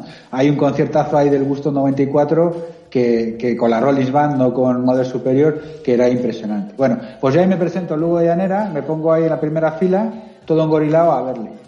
Pasé más miedo que en el tren de la bruja. Os puedo jurar, pasé más miedo que en el tren de la bruja teniendo a ese animal de bellota encima escupiendo las canciones como las escupía. Yo no entendía, tampoco entiendo mucho el inglés ahora, pero entendía muy poco inglés y la verdad que, que el tío a mí me impresionó, me impresionó un montón.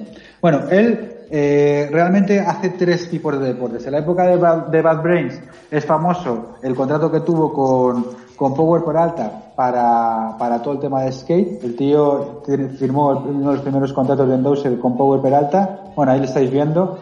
Ay, es, es- Tío, a mí, a mí esa tibia tatuada, a ti el sol, pero a mí la tibia tatuada siempre, siempre es lo que me, me dejaba loco de Henry Rollins. A, a mí me, me- me- es que es- sobre todo es la, la pose estética, un poco lo estamos viendo ahora En mismo. en su, en su biografía, no sé si la has Siempre leído. sale como buscando setas, tío. Se le ha caído algo. Es, es- es curioso porque no, no es lo normal, un poco viendo cantantes, es decir, no es lo que, lo que generalmente estás habituado a ver de un cantante, porque este tío parecía que se encaraba, no sé, o daba la impresión de que el tío se exponía directamente al público desde el minuto uno, tío, porque esa manera de presentarse con la rodilla por delante, la pierna para atrás y la manera de expresarse, y cómo se mm, perdona ahora te, un segundo más y, y, cómo el tío cuando terminaba de, de cantar no sé si lo habéis visto os, os invito de verdad a verlo en un concierto como que se preparaba en el ring se, da la vuelta se, se daba la vuelta muchas veces y se ponía como si fuera un púgil porque el tío quería eh, impactar tío con toda con toda la no sé con toda la fuerza de la, de la canción y con toda la fuerza del grupo. Y a mí eso siempre me me, me, llamó muchísimo la atención tío. Pero dime más. Es justo esto que estás comentando. En, en su biografía que yo leí hace años, eh, el tío dice que él eh, se siente como todo el, todo el cuando está de gira, él se siente todo el día enjaulado. Él es como un oso enjaulado. Y el 10 segundos antes de que empiece el concierto, abren la jaula. Pues, lo transmite Justo lo que perfectamente. Es, es eso, tío, es eso. Y eso lo bueno que hace es que yo creo que lo transmite al público. No son canciones tampoco para, para bailar, es un tema mucho más, no sé, a mí me, me llevaba mucho por dentro, tío. Eh, eh, la corriente esta Straight Age y toda la historia relacionada con el skate y con los veganos. El tío siempre está muy, además, muy metido políticamente. Por eso te digo que yo creo que le, tengo muy enfocado en la parte más republicana de, de, de, de- de Estados Unidos. Pero bueno, no sé, porque allí la parte de izquierdas es casi la derecha nuestra. O sea que tampoco, tampoco sé hasta qué punto si lo comparamos con, con, con España. Y, bueno, pues eso, fue de Dozer de Power Peralta haciendo skate, que es la, las primeras imágenes que, que tiene, y luego él tiene un, vamos, eh, en- en- u- explica un poco cómo cambió su cuerpo de ser un chavalito, pues más bien en Cancre, que le daban hostias en el, en el, en el, en el colegio, Hasta que conoce a un profesor que era veterano de Vietnam y le pone los- lo- los- las pilas y le dice que la primera vez que le golpee el pecho sin darse cuenta y no sufra, ese será el día que se dará cuenta que realmente su cuerpo ha mejorado y ha evolucionado. Y es lo que hace. Un día, después de haber entrenado, de haberle, de haberle comprado unas dumbbells y, unas, y unos discos, el tío se pone a, a ponerse fuerte y de repente, sin mediar palabra, llega el profesor y le mete un guantazo, un puñetazo en el pecho, se le queda mirando y le dice, no he sentido nada, y sigue andando por el pasillo del, del, del, del, del colegio y dice, a partir de ahí es cuando empecé a ser realmente un hombre porque me, me, me, me transformé. Creo que tenía un programa de radio Henry Rollins durante muchos años. Estuvo durante muchos años con un programa de radio, me suena, estaba buscándolo. Pero sí, sí que le gusta mucho hablar. Sí, sí, sí, sí, sí. Eh, ¿Sigues tú, Alberto? ¿Qué tienes? ¿Soccer o...? Bueno, tengo por ejemplo algo de skate, lo puedo desarrollar por, si hablamos de Reyes de Machín, Reyes de Machín, eh, eh, un grupo que me ha sorprendido por la cantidad de deportes que tocan diferentes. Eh, de la Rocha, amante del ping-pong, tócate los cojones. Es la primera. ¿Quién lo diría? ¿Quién lo, quién lo- quién lo diría que Zack de la Rocha? Machacamos, amarillo. Es el, el ping-pong un deporte denostado completamente, pero verle a Zack de la Rocha también jugar a mí me, me sorprendió. Es complicado, ¿eh? Las guerras entre mi mujer y mi padre jugando al ping-pong son conocidas en el mundo entero. ¿Vosotros también le dais al ping-pong? Sí. Eh, yo con las raquetas, tío, con los deportes de raqueta tengo, tengo muchos problemas. No, no, no. Pero tú y No yo hemos jugado al ping-pong, ¿no, Mar? Me has ganado siempre. ¿Qué- ¿Ves? ¿Hace cuánto que no jugamos? Pues hace bastante, no sé si hemos jugado en el parque, ahí Pues mira, eh, para que ganes, donde juegas tú al Déjale ya, déjale ya. me retiré, me retiré ya. A mí me gustaba Pues, mucho el ping-pong. Pues de la Rocha, juga- jugador de ping-pong y skater también. Yo creo que todo este grupito pues también le daba al tema. Y luego famoso el Tim Comerford, el bajista de, de, de, de- de Reyes de Machine. Un tipo que siempre me ha caído como una patada en los cojones, sinceramente, os lo tengo que ser, os tengo que ser muy sincero. Nunca- me ha gustado mucho como músico, pero no me ha, no me ha caído extremadamente bien. No sé, no me ha caído bastante bien. Este eh, lo que hace es descenso en el mountain bike. Sorprendente también. El tío le va el tema del mountain bike y dentro de las diferentes disciplinas lo que, lo que le va es la doble suspensión y las tijas telescópicas largas. Y se dedica, se dedica a eso, a, a- a hacer descenso de... ¿Qué mal me ha caído siempre, tío? ¿Qué, qué mal me ha ¿Por caído? qué? ¿Qué te ha hecho? No, no sé, me ha parecido como que ha querido siempre acaparar mucho la atención. Y Cuando se tatuó te supuso un problema, ¿no? Sí. no me gustó tampoco esa jugada. ¿Eh? No le gustó. todavía, ¿no? No me gustó. Y no me, no me gustó, no me, no me gustó porque siempre estaba como en un segundo plano y de repente eh, hubo una temporada que el tío siempre estaba en un primer plano y estaba demasiado, demasiado musculado, tío. Era, era, era, era incluso insultante para el Hay resto. unos, hay unos premios en TV, yo creo, o algo así. mm, La recuerdo por encima esta anécdota. No sé si la, has vis- si la habéis visto vosotros. Unos premios en TV que le dan el premio a. Le dan el premio a otro grupo y el tío le, le sienta tan mal que se sube a una torre decorativa del, del escenario. Era una torre que está a 15 metros. Y el tío se empieza, esto cuando las galas estas eran en directo y no se censuraban al momento, y el tío se empieza a mover y al final lo acaban bajando de ahí y lo detienen, sale detenido en esa misma gala. No sé si lo habéis visto. A lo mejor con esa anécdota eh, consigue conquistar tu corazoncito, Alberto. Hombre, creo que esa, esa anécdota fue cuando le dieron a Limp Bizkit, puede ser, y fue una lucha entre ellos y Limp Bizkit. O sea que fíjate, fíjate el nivel que, que había ahí, madre del amor hermoso. Igual, igual que ahora la MTV, ¿eh?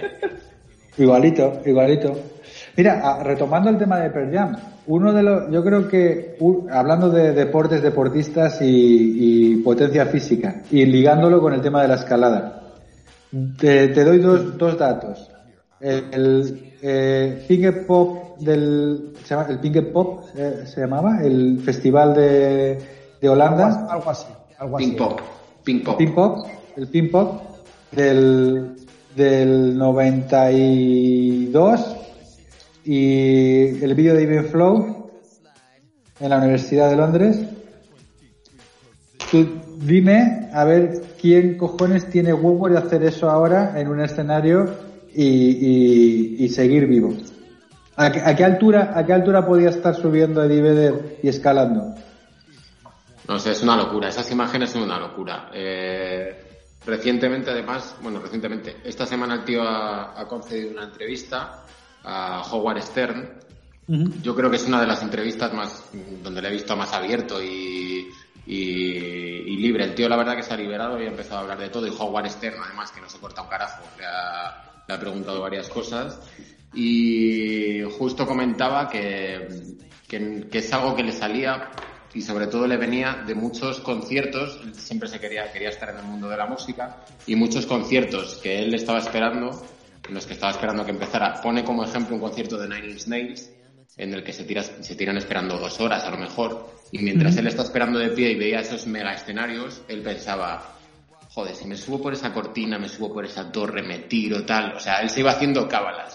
Y él comenta que en el momento en el que se vio en la situación, en toda la explosión de Pearl Jam y en esos mega escenarios, no se lo pensó dos veces. O sea, el tío decía, a por ello. Y todo esto que llevaba barruntando en la cabeza lo tenía claro. O sea, aprovechó el momento. A mí me llama, me llama mucho la atención, tío, en esos dos conciertos, dos cosas. Me, da, me llama la atención que un tío esté subido a 35 metros, puede ser, de altura, sin protección de ningún tipo.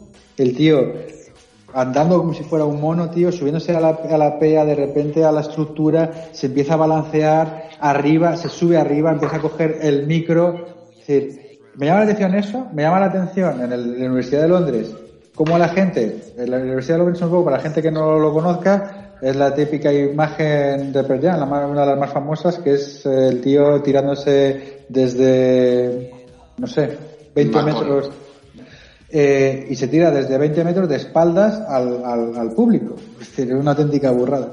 Pero lo que más siempre me ha llamado la atención desde que era pequeño, yo no me, no- yo no me fijaba en Eddie Vedder, tío. Me fijaba en el grupo tocando.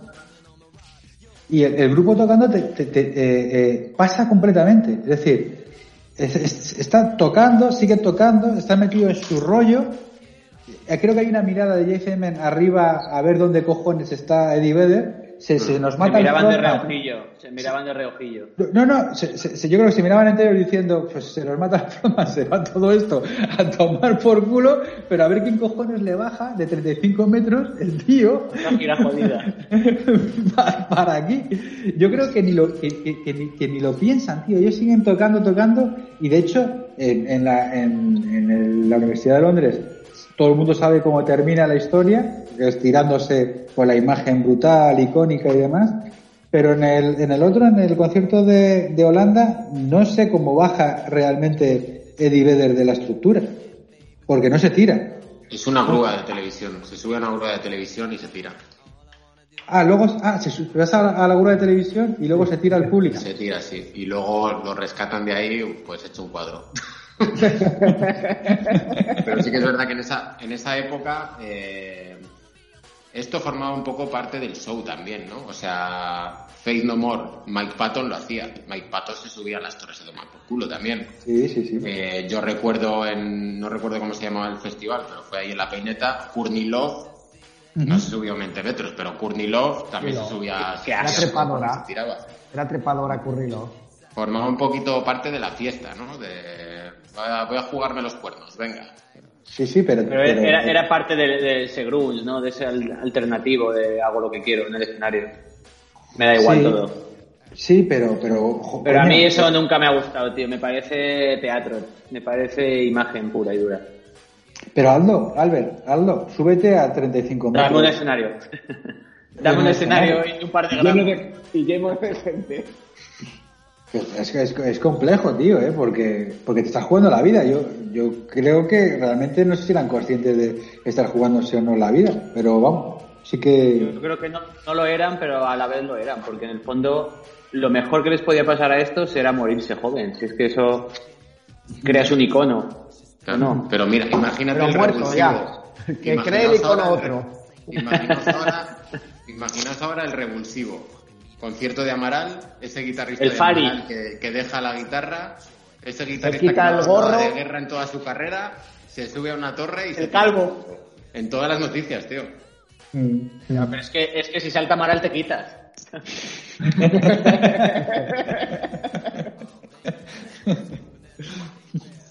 Oye, Alberto, Bueno, bueno, dime. tu amigo de, de los Rechillas de Machín eh, dice, di- es que dijo que, que estaban compitiendo contra Limp Bizkit, una de las bandas más estúpidas de la historia de la música. Y esa fue su forma de protesta. Pues es que igual- sí. Subirse para boicotear el discurso. Dice, se subió a la grúa para, para boicotear el discurso. Yo no lo había visto. Estaba mirando ahora. Otro, otro gilipollas. Que- Yo ahí le doy la razón. Limp Bizkit es una de las bandas más estúpidas de la historia de la música. Completamente, completamente. completamente. Pero bueno, ahí estuvo, no sé, retomando el, tema, por ejemplo, en ese aspecto, Sepultura siempre nos dio, nos dio un festival de fútbol bastante interesante y siempre se folló a Limp. Bueno, no, al final cada uno, cada uno tiene lo que se merece. Nin, ¿qué me decís de Nine Inch Nails? ¿Vosotros creéis realmente que, que hace, hace, se cicla o no se cicla? Algo hay, yo creo que algo hay. Yo no, no lo sé. Hombre, la verdad es que hay demasiado músculo ahí, ¿no? Vosotros que sabéis más de estos... Batidos de proteínas, seguro, claro. Sí, sí. Hay, hay ¿Cómo era? Clombuterol. Clombuterol. Sí, Pero pata de pollo. Pata de Hay pollo volumen. como- Hay volumen ahí de arroz y proteínas y tal. Pero Ahí no hay sé qué más. de aguja. Sí, mira. Filetitos de aguja. Yo, Pero yo- pata de pollo después, ¿no? Pata de Más pollo. aguja que... Más aguja que filete. a, a mí, a mí siempre me ha sorprendido porque, joder, el Trent Reznor siempre ha sido un fideillo y de repente esa transformación física que tuvo cuando dejó la droga y todo ese Claro. rollo, tío, pues... Es que no, no dejo la Tiene, droga. tiene que ver. Tiene sentido. tiene. Dejar una adicción. Cuando pasas y- a Duncan. Cuando pasas a Duncan.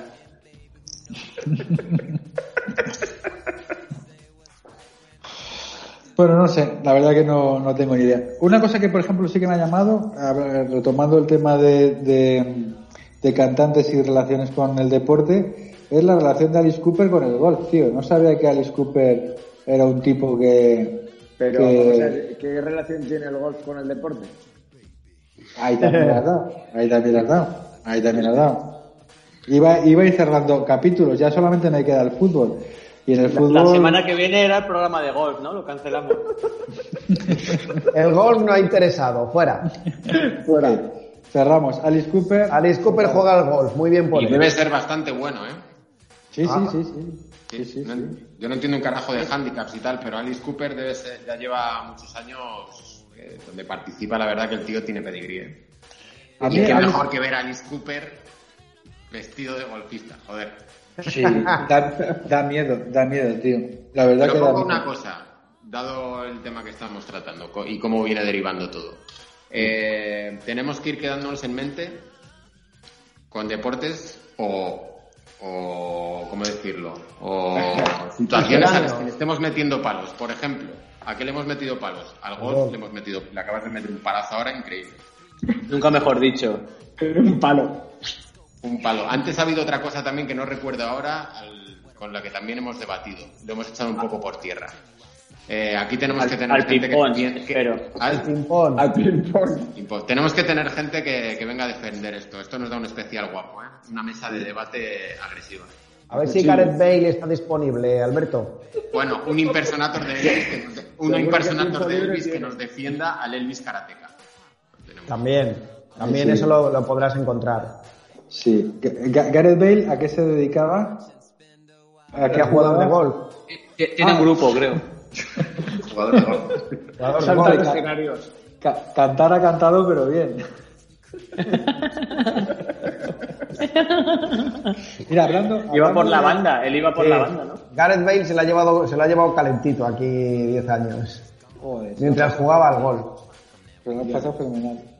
Hablando de fútbol, hablando de fútbol y, y ya para cerrar un poco todo el tema de, de, de música y deporte, luego hablemos un poquito de deporte y música. Dentro de música y deporte, para cerrar, ¿Qué, qué, qué equipo, qué grupos están muy vinculados al tema del fútbol? Lo hablábamos antes un poco de récord. Aquí era muy famoso antes, eh, bueno, hubo una gira famosa, esto no se me lo estoy inventando como todo lo que hablo, pero me mola inventármelo, que es el famoso grupo Iron Maiden, eh, con su gira virtual X, eh, que pasó por Laguna de Duero, Valladolid. ¿Os acordáis con el Blade? Impresionante, ¿no? No. ¿No? Yo Me tampoco. pillaron lejos a mí. Yo tampoco. Pues iban, iban todos ellos vestidos de, de, de futbolista y lo que ¿De hacían... Valladolid?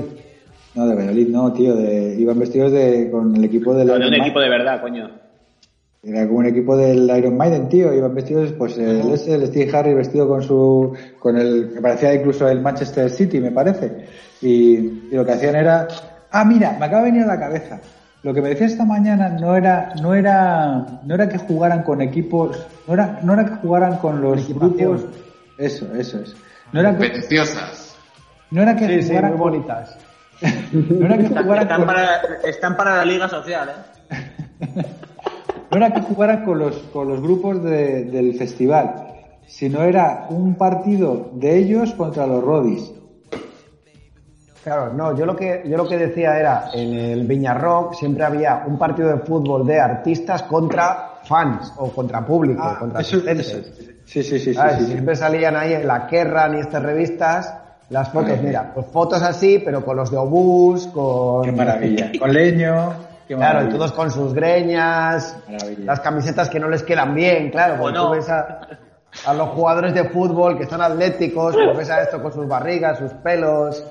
Es que no, no hay cosa peor, tío, que esa maña que, que había, ¿os acordáis de algunos grupos que cuando venían a las diferentes ciudades se compraban la camiseta del, del, equipo que eh, del equipo donde iban a tocar. Entonces Sí. iban a Barna y se ponían la camiseta de Barcelona. En Madrid, la camiseta del Madrid. Pues, No sé. Y claro, pues por ejemplo, el caso de Sepultura, cada vez que venía, a mí es que me gusta mucho Sepultura, porque cada vez que venía el, el más cabalera con esa barrigonchi a tocar ahí con la camiseta del Real Madrid, pues es que te- como que te cortaba un poco el, el- el rollo, ¿no? Es decir, Además que es que esa tela luego huele mucho, el sudor. Ah, se queda ahí luego.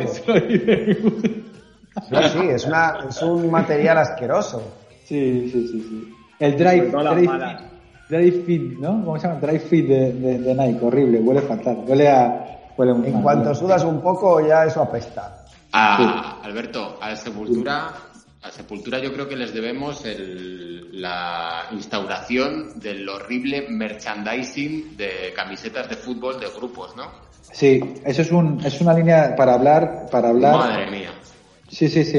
Es decir, me compro, sí, la camiseta con el, con el logotipo de, de Sepultura de Fear- Hubo una época en la que era Sepultura, Fear Factory, eh, Soulfly, Soulfly, eh, sí, Limp Bizkit y todo esto. Y luego se, se podían incluso intermezclar con camisetas estilo NFL, ¿sabes?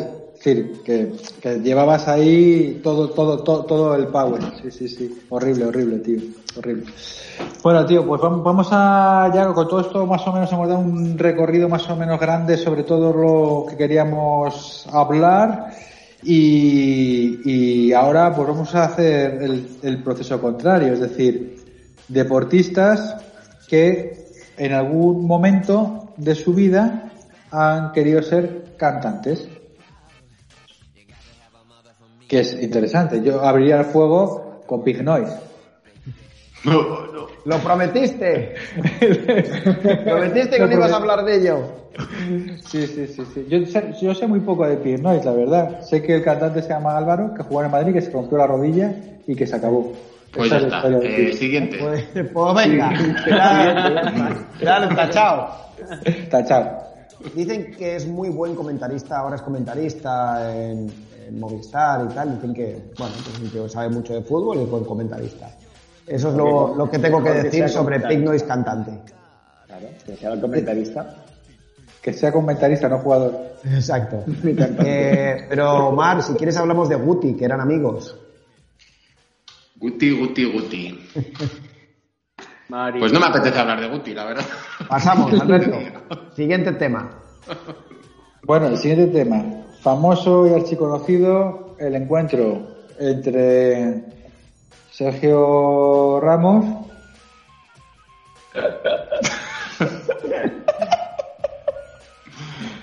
Sergio Ramos. Sergio Ramos. ¿Tú lo has escuchado cantar? Yo lo he escuchado cantar, sí. ¿Y lo has aguantado? Villancicos. Eh, lo he escuchado en dos, en dos, en dos líneas. En Villancicos, pero a mí el que, el que se me cayó la mano a los pies fue cuando le cantó a su mujer Pilar Rubio en el hormiguero.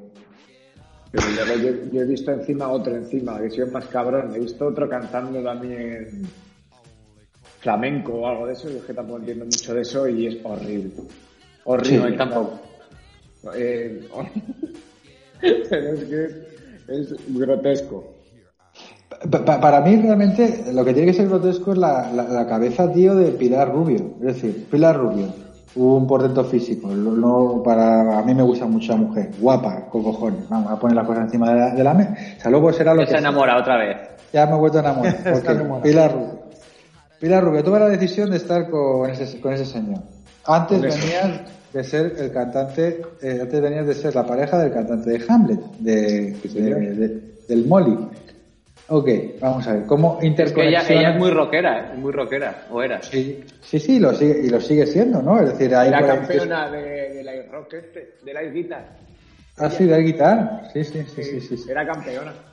Pero esto, esto es porque, claro, esto es porque su hermano, no sé, cabrones, porque su hermano es guitarrista de un grupo de, de es guitarrista, yo creo que de algún grupo de, de, De de metal rock. o algo así, porque ella es, de, es más de metal. Es, es Sí. metal. Y ahora es una verdadera estrella de rock. ¿Y cómo evolucionas, tío, de, de, de, de, de querer, de, de- de- de- no sé, de que tu vida sea el, el boli al Sergio Ramos tocándote la guitarrita, tío? Es que no. Pues Bueno, imagínate. Te ha decepcionado, ¿eh, Alberto? totalmente. Fucking money man. Los Totalmente. oyentes lo que hacen. Totalmente, totalmente. No queda otra. La no te vayas así, no te vayas así ahora a la cama, Alberto, joder, anímate. No, no puedo ya, es que estoy aquí, estoy aquí, me están dando ya toques. Hoy están dando toques, chicos. Bueno, no nos, Eh. podemos, no nos podemos ir sin hablar del, del deportista que se pasó la canción y que lo reventó. O sea, uno de los, ¿no? Sí. Uno de los casos únicos de, del sentido inverso. De aquel portero, ¿no? Aquel famoso portero que se lesionó, decidió meterse a la canción y se convirtió en el gran Julio Iglesias. Ese, ese, ese, ese, ese momento de la historia española es algo que, que habría que meter en los libros de, de historia para los niños, ¿no? Es decir, no... Ese era, ese era- ¿A ese momento o a Julio Iglesias? Ah, No, no, en el momento, en el momento de- de- en el que Julio Iglesias tomó la decisión, no era portero del Real Madrid, ¿eh? era portero del Castilla. De Castilla. Pero se lesionó entonces. No, no, no, no, no. Yo, Yo, yo creo que el tío pasó la canción porque Yo, sí, tenía talento. Por- Porque, porque follaba más. Yo tengo mis dudas. ¿eh? Volvemos, volvemos al séptimo Dan de Elvis. Yo creo que es una historia que nos han vendido del, Y no era así. del deportista que se pasó la canción. Tengo mis dudas. Lo siento, con los años creo que lo voy viendo claro. O sea que no hay Estoy nadie. contigo. O sea, si descartamos a Julio, no hay ningún deportista que se haya pasado la canción, porque Julio no lo era. Bueno, bueno, lo que os comentaba esta semana sobre Julio, eh, que es curioso, es que Julio eh, es el es uno de los tres españoles que tienen anillos de la NBA. Julio Iglesias tiene Julio Iglesias tiene tres anillos de la NBA ¿Por qué? porque ¿Pero tiene un por qué? 2% de acciones de los Miami Heat. Hijo de puta. Cuando los Miami Heat estaban con el Big Three, con LeBron, Dwayne James y, y Chris Bosh, eh, ahí Julio Iglesias se quedó, bueno, al principio creo que tenía como un, como un 20 y pico, un 30 al principio de- del club, y luego fue cediendo, pero al final el tío es, eh, tiene un 2% de acciones y esos anillos, como socio, le corresponden. O sea, el tío tiene tres anillos de la NBA. Así folla tanto. Los Gasol y el Iglesias. no me lo puedo creer, tío. Sí, tío. Y El- fíjate el- lo que es la vida, Decepción final... tras decepción esta noche, No, Alberto. fíjate ¿eh? lo que es la vida, que al final él ha vendido chorrocientos millones de discos, tiene anillos de la NBA, pero luego si te salen tres hijos tontos, macho, eh, ¿qué, ¿con qué te quedas en la vida? Te quedas con ese drama todas las noches. Aturdido. Bueno, pues nada, pues ahí lo dejamos, si os parece, eh, porque hablar de villancicos, de Navidad y canciones de la ONU, de Save the Children y cosas de esas que tenía que apuntadas, pues bueno, pues ya ahora tío tampoco hay mucho más que hablar. Robert, ¿nos quieres contar un poco cuáles son el top eh, 10 canciones que has preparado por ahí? ¿Qué es lo que tienes por ahí preparado? Y ahí vamos cerrando, ¿qué es lo que tienes por ahí? Vale, voy a, voy a serme, voy a ser un poquito breve, ¿no? Porque al final si no se nos va a ir... Pues nada, a ver, yo había cogido un top 10 que no lo he hecho yo, la verdad. Lo único que, bueno, cogí un top 10 de canciones en el deporte. ¡Qué fuerte! A ver, es lo que hay. Yo no tengo, yo solo copio, no tengo invención. y, y nada, al final son 10 canciones que seguramente conozcamos todas o casi todas, eh, destinadas al deporte, sobre todo, principalmente también al fútbol, más que, más que al Pero deporte. Robert, ¿cu- ¿cuál es, ¿cuál es la canción que tú te pondrías para, para, para entrenar, tío? ¿Cuál es la canción que a ti más te, te pone te pone No ahí tengo una can- La canción que más me pone, no me pone. Hostias, esa es una buena pregunta. Eh, a ver, yo de, por ejemplo, de todas estas, ¿no? Este top 10 que ahora hablaré, eh, no me pondría ninguno, o sea, me gustan, está claro, pero no sé, no va todo por anímicamente, ¿no? O sea, yo entreno, es verdad que hace tiempo que entreno sin música, porque bueno, de, porque empecé a entrenar así. Ahora he vuelto otra vez a entrenar algo con música, pero depende. Al final es simplemente por tener un, un fondo, ¿no? No, no por, no por como lo hacía antes, como por motivarte o por, yo qué sé, ¿sabes? Por, dices, venga, algo cañero o algo tal, pues para rendir un poco más o todo eso. No, no, no tengo, es que no, no, no sé, me mola, me pondría algo más tipo, pues eso, lo que estábamos hablando, más tipo rock o algo así más que, yo qué sé, que como también escucho todo tipo de música, menos reggaetón y flamenco, pero A mí, ¿sabes lo que me pasa, tío? Que, que al final tuve que coger cuando... Miguel Mira, Bosé. Ten cuidado que el coronavirus no existe. Que, que, que lo que me pasaba yo con las canciones que me ponía es que las tenía que filtrar por RPMs. Porque, porque si no se me iba el, el, eh, el ritmo de correr, o iba ¿Sí? muy pasado, o, iba... o ¿Te iba- pasa a ti eso? Sí, sí, sí, sí. Me, me- es decir... eh, A- eh, a mí también. Eh, sí, a ver, Pero eso, serio. es- es- De eso son verdad, cosas de de verdad, ingeniero, yo- tío. Yo me pongo, no yo me pongo tecno. En serio. Que no son cosas de ingeniero, tío, de verdad. Que si, que si te pones música que va a 120 bits por... R- RPM, RPM. Es RP. Sí, coño, que sí, que sí. Sí, sí. Pero Que yo, por- por ejemplo, a mí eso me pasaba antes. Lo que tú lo que estaba contando, a mí eso me pasaba antes. Pero ahora ya, o sea, me puedo poner cualquier música, o sea, me puedo poner algo de rock, me puedo poner algo, mm, yo que sé, de, de rap, me puedo poner cualquier cosa. Y además me pongo el spot y lo que suene. ¿Sabes? Yo no, tío. Yo, yo en eso soy súper místico. Es decir, cuando voy a correr por la montaña, tengo que llevar mi música, un determinado tipo de música. De hecho, en la montaña me gusta correr con música. Yo en la montaña, al contrario, me gusta correr sin música, tío. A mí me flipa correr con música en la A montaña. mí en la montaña, a mí me gusta escuchar la montaña, que me grita y me dice, Robert, que vas muy lento, cabrón. Y luego con las series no las puedo hacer con música porque, bueno, no sé cuándo las hacías, eso hace ya años que no las hago. Porque cuando empiezo a no tener sangre en la cabeza, me, si hay algo dif- diferente en mi, en mi cabeza, me, me vuelvo como, como el Harry Rollins saliendo del escenario. Bueno, a ver, ¿qué canciones? qué Bueno, pues canciones- vamos, vamos, a- vamos al lío. A ver, yo en el top 10 este eh, metían en el 10 una canción que conocemos todos y que, bueno, se, se lanzó en marzo del 2003, que es la de Seven Nation... Na- joder, mi puto inglés. Eh, Nation Army. Que creo que todos la conocéis.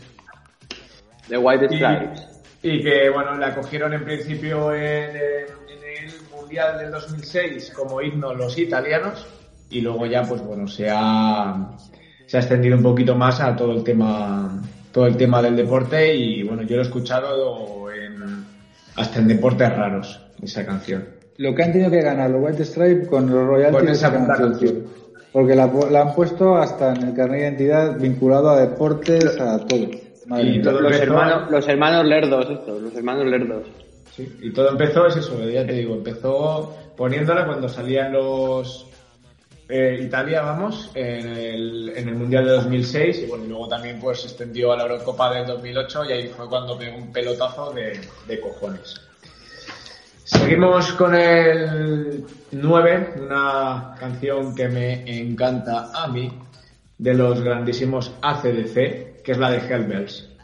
¿Vale? Esta canción, por ejemplo, uno de los equipos que no es de los más fuertes ni más conocidos alemán, que es el San Pauli, ¿vale? Un equipo que, bueno, considerados antirracistas, antifascistas, sexistas y todo esto, pues bueno, eh, tienen como himno eh, esa grandiosa canción de, de ACDC, que les viene bastante al pelo.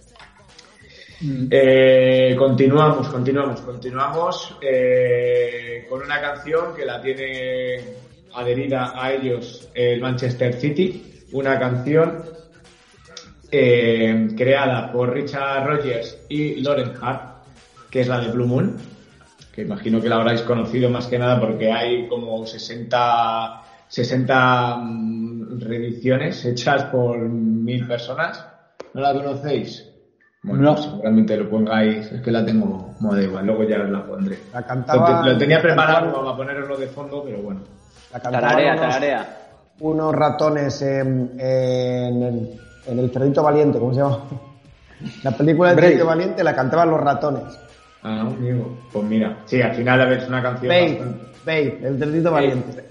En el top Australiana. 7, paso ya al top 7, ¿vale? Ahora os voy a os voy a poner eh, en fecha eh, sobre un videojuego llamado el FIFA 98. No, no conocéis eh, una canción mítica, joder, sois unos cabrones. Claro, es que como solo jugáis vosotros al baloncesto, pues coño, la canción de Son Chu de Blur.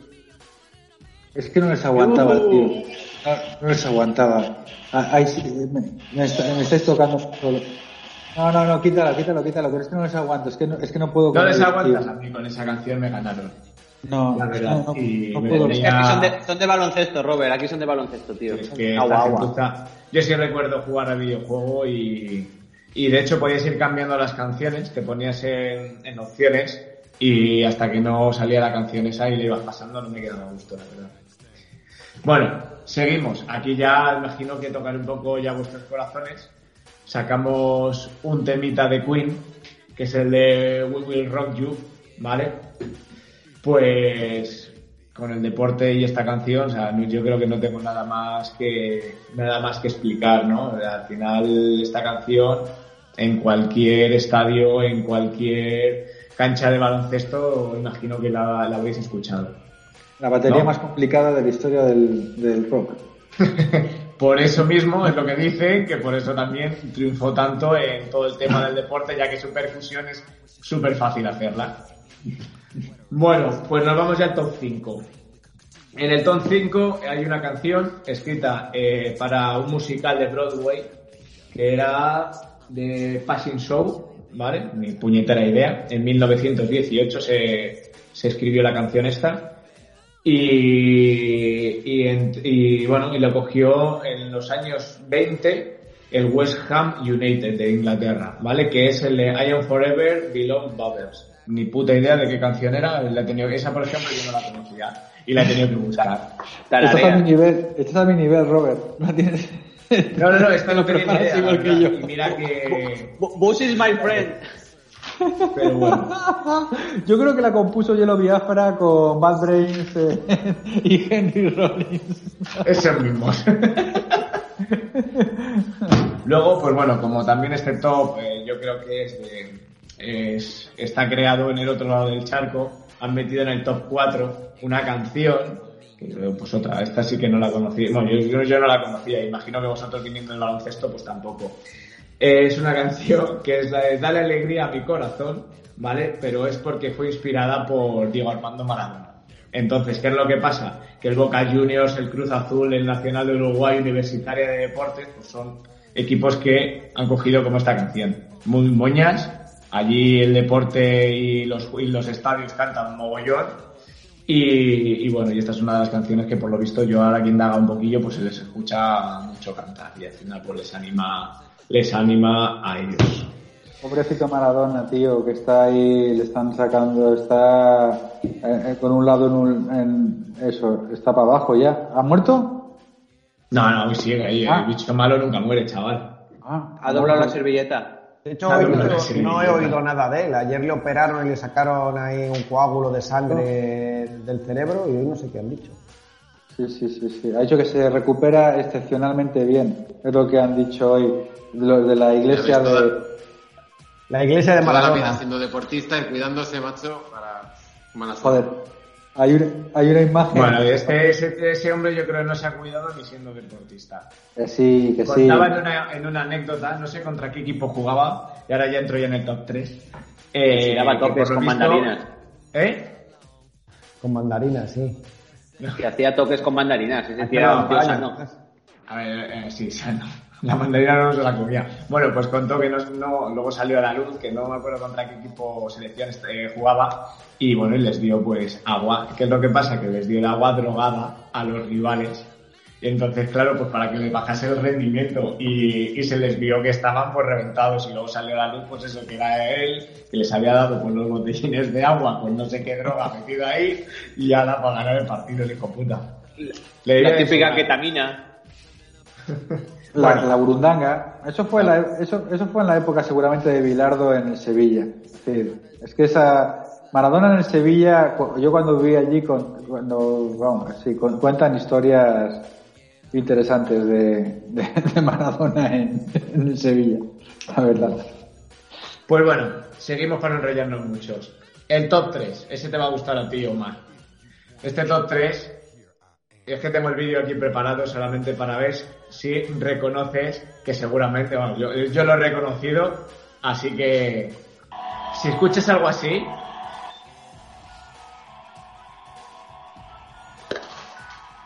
ahora empieza. ¿Eso es Coldplay? Cuando empezabas a escuchar esto, joder. Es que era muy tarde por la noche. No, lo, lo de reconoces. Sí. Bueno, pues Sí, esto me suena a madrugada, a madrugada sin mucho café, tío. esto es cuando los Bulls presentaba su alineación, que sacaba el- la canción de Ice in the Sky de Alan Person Project. Y siempre pues, pues sacaban esta canción al presentar el- la alineación de, lo- de los, de los Bulls. Y la verdad que mira que yo el baloncesto lo he visto poquito y, y veía, he visto las presentaciones, estás viendo la- las canciones y digo yo que se me ponían los pelos de punta, tío. De hecho, creo que. Movistar, Movistar utiliza ahora en las retransmisiones de NBA este, este tema. ¿Sí? Qué Cuando empiezan bueno. las retransmisiones de Movistar, empieza este tema. Pues, pues ya te digo, yo he estado viéndolo, he estado viendo varias presentaciones y, y mira que yo lo que te comenté, que el baloncesto lo he visto muy poquito y hostia, digo, madre mía, digo, si yo se me están poniendo ahora los pelos de punta, o sea, no me quiero imaginar las madrugadas que te pegabas tú y de repente pues sonar pues, estas cosas. Por aparte, bueno, he visto otras que pues con otros equipos y tal, sus presentaciones y es que, vamos, no sé si, lo, si ahora harán igual cuando salgan al campo, pero, pero vamos, en estos años, en los años 90, esto es brutal, macho. Pues nada, entramos en el top 2. Y en el top 2 está la de You Will Never Walk Alone, ¿vale? Es una canción de las más representativas en los estadios, por lo que estaba yo escuchando, lógicamente, en la cual el Liverpool incluso la tiene puesta en su puñetero escudo, es el título de la canción. Y nada, y bueno. Y si queréis indagar un poquito, pues mola, pues al final ves todo en los estadios, pega- cantando las puñeteras canciones y, y bueno. al final también hay equipos como el Celtic de Escocia y el Borussia de Dortmund que también pues, pues tienen la canción esa pues para, pues para ellos. Yo creo, Robert, creo que sé cuál va a ser la primera. Sí, Sí, va a ser Sevilla, Sevilla, Sevilla. mm, eh, Va a casi. ser, va a ser pajaritos La- por aquí. Yo la Macarena. Por allá. Yo la Macarena. Pues os la pongo. La, la- la número, la número uno, a ver si, a ver si la identificáis vosotros.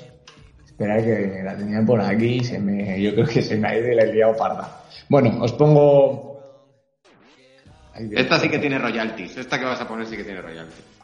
A ver si, a ver si conocéis el canta. Pensando en grande alcanzaremos lo mejor. El Sergio Ramos. ¿Qué mierda es esto, tío? No, no. Pues eso es el maravilloso Sergio Ramos, no, hombre, no. Iba a poner realmente también. Es que esta es la canción que quitando los villancicos o lo otro, o sea, casi me hace cortarme las venas. Entre lo que no me gusta a mí del flamenco y escuchar al cabeza yegua este cantar, pues flipa. Pues, pues nada, a ver, lógicamente volvemos en el top 1 a Queen, ¿no? Y vamos a un We Are the Champions, que son eh, la canción, me da a mí que todo el mundo que adora un deporte al final de una temporada, al final de tal, quiere escucharlo, o al final de un combate en boxeo, al final de cualquier deporte, le molaría, lógicamente, que sonase esa puñetera canción. ¿Sabes lo que me pasa a mí, tío, con We Are the Champions? Que no la tengo relacionada con el deporte, la tengo relacionado cuando, cuando cierran un garito, tío.